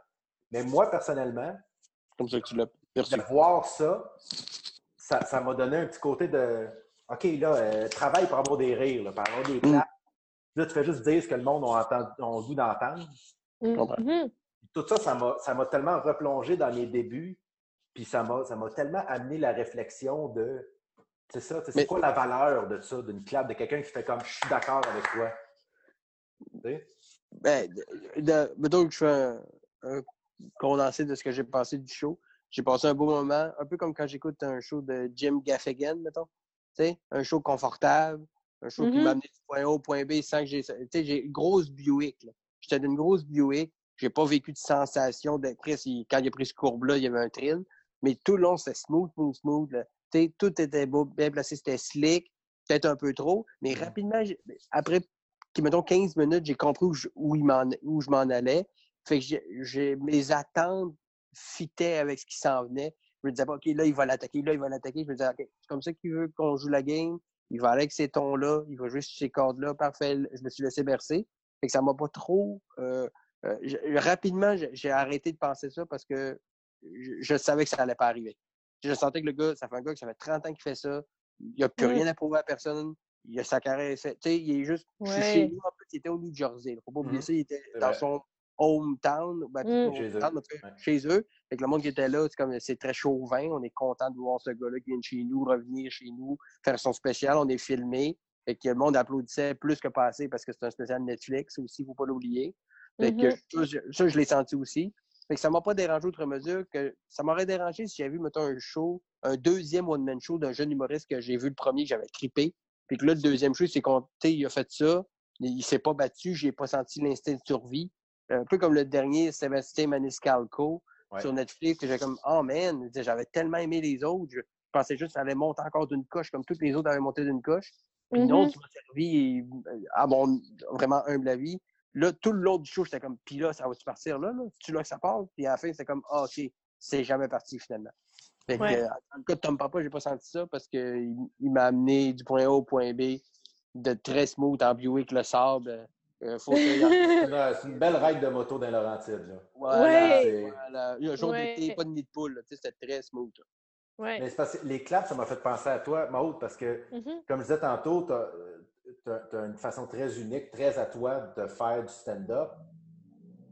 Puis souvent, ton style va, comment dire, euh, impressionner par l'absurdité un peu. Tu comprends? ce que- Est-ce que tu me suis? Je ne veux, pas- je Oui, veux oui, pas, oui. euh, je veux pas dire des niaiseries, là. Inquiète pas. Donc, est-ce que des fois, est-ce que tu vas avoir, est-ce que tu sens que des fois, tu as des claps juste parce que quelqu'un fait comme, OK, je je m'attendais pas à ça, ou tu nous montres quelque chose qui n'a jamais, qui, qui, qui- qui- qui a jamais existé? Et est-ce que, comme, comme on disait, oh, Oh, je manque de batterie un peu. c'est correct, Mais- on, on achève, n'inquiète pas. Eh Pas est-ce que, est-ce que cette clap-là a autant de valeur qu'un rire, ou est-ce que tu es prête à garder quelque chose en disant comme, ah, que ça, il trouve ça original, il ne Mhm. trouve pas ça drôle, mais je comprends qu'il trouve ça original. Est-ce Ouais. que tu le gardes? Ben, moi, perso, mon orgueil d'humoriste, euh, de, de fille qui, qui veut être drôle, je veux, je veux qu'on sorte du show euh, puis qu'on me dise j'ai mal aux joues, j'ai ri fort, j'étais crampée. Tu sais, ce gros rire-là, je le veux. Puis il y a des fois où j'ai des silences dans mes prémices. C'est des moments où j'ai besoin d'un silence total pour faire Mhm. ma prémisse. Euh, on sait pas où je m'en vais, le monde est curieux.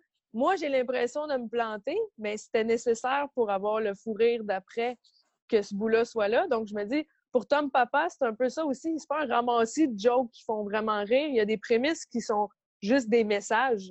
Genre, euh, quand il dit euh, les mauvaises nouvelles nous montent toutes les uns contre les autres, puis après ça, il fait une joke sur autre chose, sur le fait d'être en couple. Euh, il y a un sous-texte dans ton show qui fait que c'est normal de pas tout le temps rire. Puis des fois, après le show, le monde, ils viennent te dire J'ai souri tout le long. On, on voit pas les faces de tout le monde, mais des fois, Mm. on, ils sont en train de rire de l'idée déjà, puis ils attendent que tu finisses avec pour rire pour vrai. Tu comprends ce que je veux dire? Absolument. Ça, c'est ça, c'est les. C'est ce que j'essaie de, de rechercher dans mon, dans mon style. Moi, c'est que ma, la prémisse va déjà te, te faire rire un peu. Mm. C'est ça qu'on cherche tout à faire. Là. On veut pas une prémisse de, de 20 minutes, là, mais tu sais, que ça, que ça aille en montant. Puis qu'il y a des. Les claps, c'est. j'en veux pas trop par show non plus. On dirait, j'aime mieux des fous rires que des claps. Puis la, la clap, des fois, c'est de la politesse. Je me Ouais. sens mal parce qu'il y en a qui. Tu sais, quand quelqu'un part une clap, Ouais. il y en a d'autres qui applaudissent, puis ils n'ont pas aimé ça. là. Ils ont juste. Ils, applaudissent parce que tout le monde le fait, mouvement de masse. C'est ça. Ouais. Très intéressant. Simon, je Vraiment. sais qu'il faut que tu y ailles. Merci, euh, ben gros. Ah, ben, écoute, euh, je- je- C'était extrêmement. euh, extrêmement- Qu'est-ce qu'on regarde sur Netflix ou sur Crave ou sur Amazon ou sur euh, tout.tv euh, pendant, pendant qu'on ne peut pas sortir de la maison? là? Dans mon cas, écoute, euh, euh, j'ai j'ai pas de. Ben, ben, si vous êtes sur Prime, Amazon Prime, il faut écouter The Boys. The Boys? Boy- The The Boys. Boys, c'est écœurant. Tu connais ça, tout le monde? Non, je, je note, là. Si vous avez Amazon Prime, c'est la première série que vous écoutez. C'est une série, The ça? Boys. C'est une série, il y a une saison, saison 2 sort bientôt. Là. Euh, puis c'est, oui, dans l'univers un peu super-héros, mais pas comme on voit, genre Marvel ou tout ça. C'est beaucoup plus. euh, c'est, c'est cru, en parle avec vos enfants. là. C'est Uh-huh. cru, c'est intense, puis c'est comme une espèce de. Si les super-héros vivaient dans notre société euh, mercantile et capitaliste, qu'est-ce qui se passerait? Puis ça ne vient pas nécessairement bien. Je vous en dis pas plus. The Boys, vraiment bon. Euh, toujours sur Amazon Prime, il y a The Hunter avec Al Pacino qui est euh, Ouais. basé sur des faits réels. C'est romancé beaucoup, mais c'est une gang qui chassait euh, les nazis. après la Deuxième Guerre, il y a des nazis qui étaient allés vivre aux États-Unis, en Amérique du Sud et tout ça, des- qui avaient été comme en, en asile politique, ou qui étaient allés se cacher là parce qu'il y avait de l'argent. Puis là, ben, il y a un groupe de juifs qui courent après eux autres. On, on est des années 70, fait que c'est quand même assez divertissant. Fait écoutez ça, puis je pense que tout le monde l'a écouté, mais s'il y en a qui l'ont pas écouté et qui écoutent ce, ce podcast-là, cette vidéo-là, Tiger King sur Netflix. Oui, C'est Le c'est roi des fonds. C'est écœurant. Ben, écoutez-le, parce que si vous aimez l'humour, il va y avoir des référents de ça dans les prochains mois, semaines, années. C'est sûr, Ouais. parce qu'il y a quelque chose dans ce show-là qui se peut comme pas. Puis, euh, je, je fais juste un petit guillemet parce que Billy Tellier m'avait écrit pour un autre podcast que je fais plus tard, euh, pour des thèmes de brainstorm, il m'a dit ce serait quoi le casting québécois? De Tiger King. Fait que un si vous pouvez peut-être y penser si ça vous tente. Ah, Moi, euh, je Luc, je verrais très euh, bien, euh, je verrais très bien Guy Jodoin en Tiger King. Ah! ah! Avec le molette un Guy peu. le- Jodoin, les yeux- mais Ouais. la shape de Luc Picard. la shape de Luc Picard. Ou même Luc Picard, probablement qui ferait le job aussi. Ouais. Ou, euh, ou Luc. Guérin, ou euh, en tout cas, dans ce genre de casting-là. Mais Mhm. euh, voilà, sinon, les choix à provision sur Netflix, c'est sûr que si t'as pas vu tout ce qu'il y a de Dave Chappelle sur Netflix, euh, commence par ça. Puis si, mettons, tu as écouté Tom Papa à cause de cette vidéo-là, tu aimais ça, je l'ai dit tantôt, mais écoute Jim Gaffigan. Parce que si t'as Mm. aimé Tom Papa, Ah, il tu drôle. Jim Gaffigan. C'est le même genre des patterns qui reviennent, un comfort food, un peu d'humour. C'est un père de famille américain. Cette, Oui. euh, cette suggestion-là. ça fit. Puis c'est des plaisirs euh, qu'il faut, man- qu'il faut euh, savourer, je pense. Autant que n'importe quelle affaire plus, euh, peut-être un peu plus nichée ou plus euh, intellectuelle. Ça fait du bien dans les deux cas, je pense. Très cool. Ouais, tout à fait. Maude. Euh, ben moi, j'ai euh, une série québécoise que j'ai binge-watch, j'ai vraiment aimé. C'est euh, C'est comme ça que je Ouais, t'aime. je l'ai fini hier. Oh, ouais, C'était encore vu. bon. Très bon. J'ai- Ouais, c'était écœurant. C'est une bonne. J'étais déjà fan de Les Tourneaux et Fran- Jean-François Rivard. Euh, sinon, Jusqu'au déclin, film québécois qui est sur Ouais. Netflix. Oui, on a entendu parler C'est écœurant. Ah, tu vas- c'est un bon thriller québécois. Vraiment très bon. Cool. Ben Cool. oui, Ouais, on- sinon, euh, encourageons nos artistes. Ben oui. Sinon, Mark Maron, t'as-tu aimé ça? euh, End Times Fun? Avez-vous Ben, aimé moi, ça, je, deux? ouais, moi, C'était j'ai, moi, je suis vendu d'avance. Fait que, Mais C'est ça. écoute, moi, Ben, j'ai- il, il lirait à la Bible que, que, que, que je trouverais ça génial. Ouais. Si, écoute, oui. Ben, c'est- 16, on- Puis euh, il s'est passé de quoi ce soir-là? là? Il y avait une chaleur dans, dans, dans- Ouais. qui était absolument extraordinaire. Donc, de le revoir en, en- à télé, Netflix. ça fait comme, hey, il, me manquait un petit quelque chose, mais moi, c'est mon humoriste préféré, c'est mon idole. Fait que je ne pourrais jamais rien Ouais. dire de mal sur lui. Oui, ça, puis ça, meilleur ça que- tombe. euh, Oui, Vas-y, vas-y, vas-y. Je- Ben, je disais juste que, ah, petite parenthèse, ça tombe vraiment dans le sens, un peu sans faire exprès, il a un peu écrit ce qui, est- ce qui allait se Ah oui, passer avec la. COVID. Ouais. Ouais, Ouais. ouais, absolument. Puis c'est le genre d'humorisme, Mark Maron, que c'est pas nécessairement lui qui va me faire le plus rire. Genre, à me, rire, rire, euh, taper ses cuisses. Mais je vais l'écouter euh, Ouais. anytime. J'écoute son podcast, puis j'écoutais ses shows. Puis lui Ouais, aussi, là, il pourrait me lire, euh, euh, ça pourrait être Mark Maron vous lit des menus de pizzeria. Je, je connecte, je download, je l'écoute en char. C'est sûr. Ça me dérange pas parce que dans le ton, j'aime écouter ce gars-là. Fait que oui, Euh, même si c'est pas le show qui m'a fait le plus rire, m'a fait réfléchir, m'a fait vivre des choses. Mais oui, Mark Maron, j'avoue que c'est à voir. là. Puis si tu connais pas le gars, ben, il y a d'autres choses sur Netflix euh, ou sur les Ah, euh, Spotify et tout ça. Il y a du Il y a rien stock que ça. Mhm. Yes. Merci bien gros, vous êtes bien fin. Ouais, Hey, merci Simon de l'invitation. Non, je sais pas. C'est le C'est fun. C'était le fun, hein? Ok. Ben, Oui. c'est vraiment le fun.